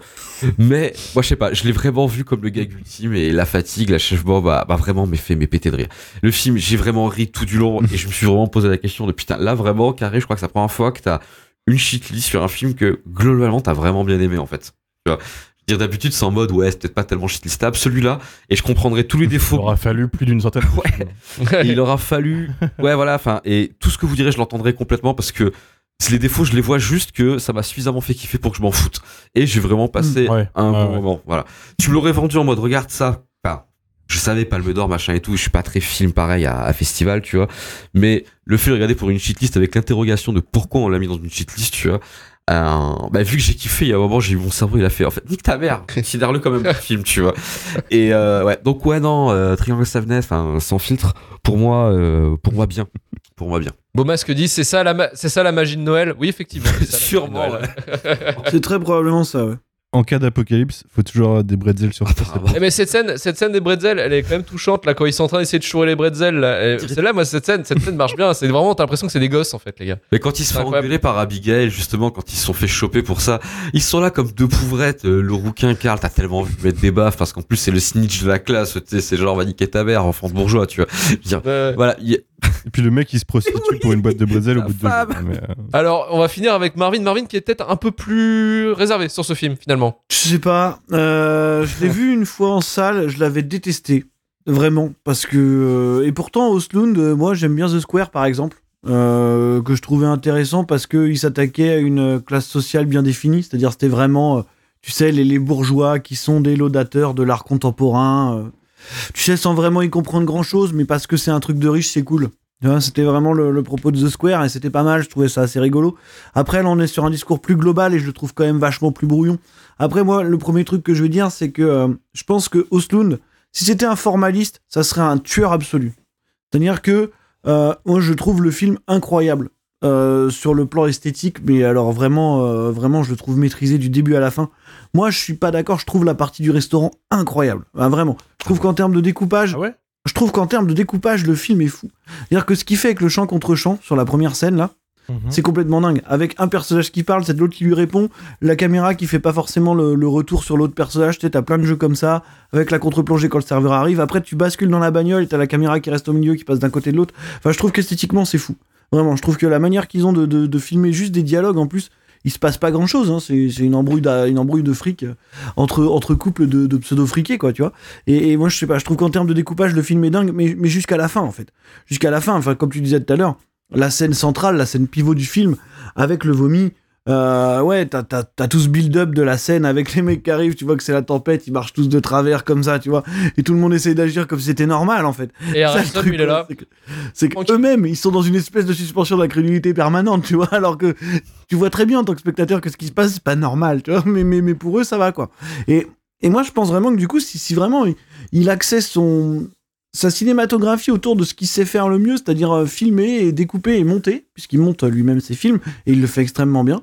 Euh, moi, je pense que ça serait vraiment un gros gros tueur. Le seul problème, c'est que c'est aussi un petit malin, je crois, et que euh, et qu'il veut nous, il veut nous choquer. Hein, il veut faire des trucs, euh, des- des- il veut faire des scènes chocs à tout prix, tu vois, avec avec des des, des money shots un petit peu, genre le vomi, genre le type qui chie et qui vomit en même temps sur ses toilettes, un peu tous ces trucs là. Et ça, c'est des choses qui ne survivent pas au revisionnage. Hein, faut le savoir. C'est-à-dire que la première fois que tu le vois, tu te le prends un peu dans la gueule parce que ah oui, c'est une image choc. Regarde l'autre, paf, close-up, vomi. La deuxième fois que tu le vois, c'est fini. Tu vas te dire c'est terminé. C'est exactement. tu ne, tu ne, Ouais, c'est ça. c'est- ça c'est un truc, c'est un procédé qui ne survit pas au revisionnage. C'est normal, c'est un truc de petit malin. Ça. C'est Ça, ça va choquer l'audience du festival de Cannes sur le coup parce que voilà, ça dénonce. Mais quand tu le revois la deuxième fois, je veux dire, ça, ça, ça a plus, plus du tout d'impact. Donc en fait, en termes de formalisme, encore une fois, en termes esthétiques, le film pourrait être parfait. Le seul problème, c'est que le scénario, on dirait qu'il est écrit par Mickey 3D. Mais vraiment. Euh, voilà. Voilà. Ah ouais, non, mais là, c'est ça. là, c'est vraiment la règle. mec. Là, on est dans Ça la fait règle. réfléchir. Ça dénonce ce soir. Mais parce que c'est ça. Parce que c'est exactement ça. Vous, vous, vous lirez des paroles de Mickey 3D, vous verrez ce que le film vous raconte. Il vous raconte exactement la même chose. Et je pense que pour le coup, il est sur un discours justement un peu trop global et qui sait pas trop ce qu'il dénonce. euh, parce que globalement, il dénonce à peu près tout. Et, et, euh, et que du coup, c'est un petit peu compliqué de, de, de le suivre. euh, dans le sens où j'ai souvent ce problème-là, on en a déjà parlé. C'est que moi, je trouve le film parfait. Euh, mais j'ai l'impression qu'à partir du, du- de la partie du milieu du yacht, de la fameuse scène pivot, on a justement une espèce d'aspect moralisateur un peu trivial qui prend vraiment le pas sur la technique. C'est-à-dire que justement Mhm. moi cette scène de Woody Harrelson et le russe euh, qui se font l'allégorie géante de la lutte entre le communisme et le capitalisme en s'envoyant des citations random au possible. Non mais tu vois genre et ça c'est Lénine et ça c'est Marx et ça c'est Mark Twain et tout.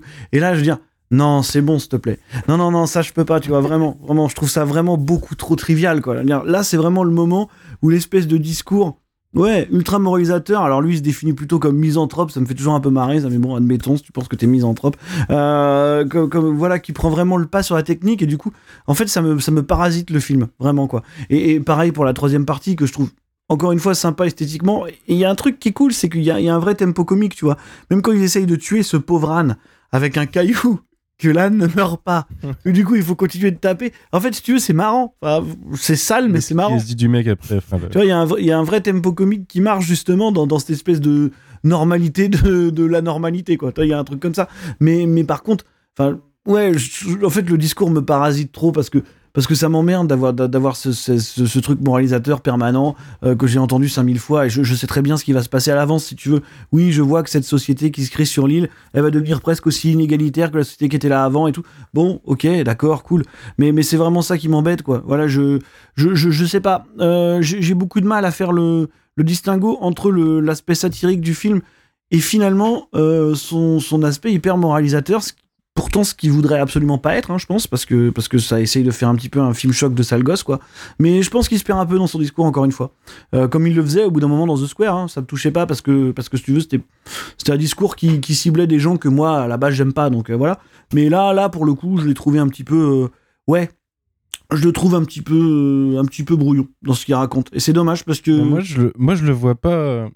Je vois pas le côté moralisateur de- en, en mode euh, ce que tu dis. euh, oui, euh, on inverse les. On inverse les rôles et ça va devenir aussi inégalitaire. Pour moi, il essaye pas de dénoncer ça. Il, essaie- il se fait juste plaisir à torturer, à torturer les, les connards, quoi. Ouais, je sais pas. Et Ouais, je mais pense pas justement. ça- va y aller plus loin que ça. Je pense que c'est ce côté sale gosse, justement. Ouais, ouais, bah, peut-être, mais du coup, c'est quand même moralisateur un petit peu, si tu veux, dans le sens où, ah, voilà, ce que vous faites, c'est pas bien, on va vous faire la même chose, vous allez voir que c'est pas bien. Bon, oui, d'accord, ok.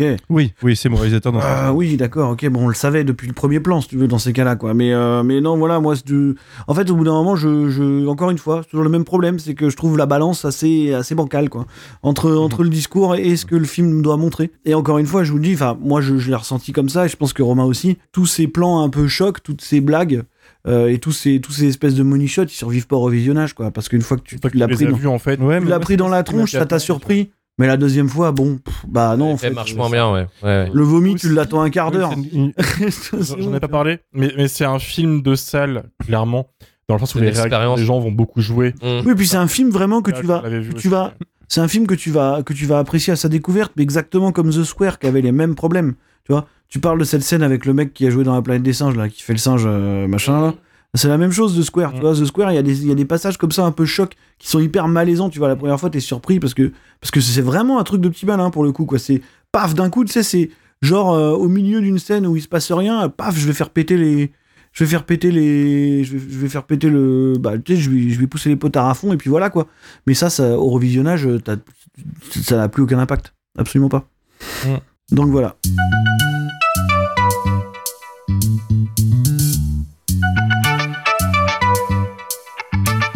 Merci Marvin, merci, Merci. Manu, merci, Merci. Karim, et Merci merci à vous. Romain, et merci à nos auditeurs et à tous, à tous ceux qui étaient en live, qui ont suivi cet enregistrement de cette fin d'année jusqu'au bout. Soutenez-nous sur Patreon et on remercie encore nos donateurs euh, pour cette semaine. Merci Lucas Bursi qui a mis 30 euros et qui peut donc avoir sa shitlist personnalisée. Merci Mathieu Coleno pour ses 5 euros. Merci Olivier Leclerc pour ses 5 euros. Merci à Crip Pikachu pour ses 5 euros et qui nous laisse un message. Première fois que je soutiens un Patreon mensuellement. Tout ça pour entendre Marvin parler d'Arthur Malédiction. Merci à tous pour le fun que vous m'apportez au quotidien. Merci Luc Besson. Donc retrouvez-nous euh, à partir de mardi 10 janvier euh, pour le nouveau numéro euh, pour vous parler du pire du cinéma. Alors normalement avec un guest, mais comme on a Pas dit, d'annoncer les guests comme ça des fois, voilà, c'est compliqué. Euh, shitlistpodcast.com pour le SAV. Rejoignez-nous sur Twitter, Instagram, TikTok. Les TikTok qui vont pas tarder à revenir. Et sur notre Discord, notre chaîne Twitch, YouTube pour le live et la VOD. 5 étoiles sur Apple Podcast, Podcast Addict ou Spotify si vous aimez l'émission. On retourne à turfu.com pour retrouver tous les épisodes de Shitlist, Rewind et le début de la fin. Et on se dit à euh, très vite à la rentrée le 10 janvier. Salut Ciao, bisous. Salut.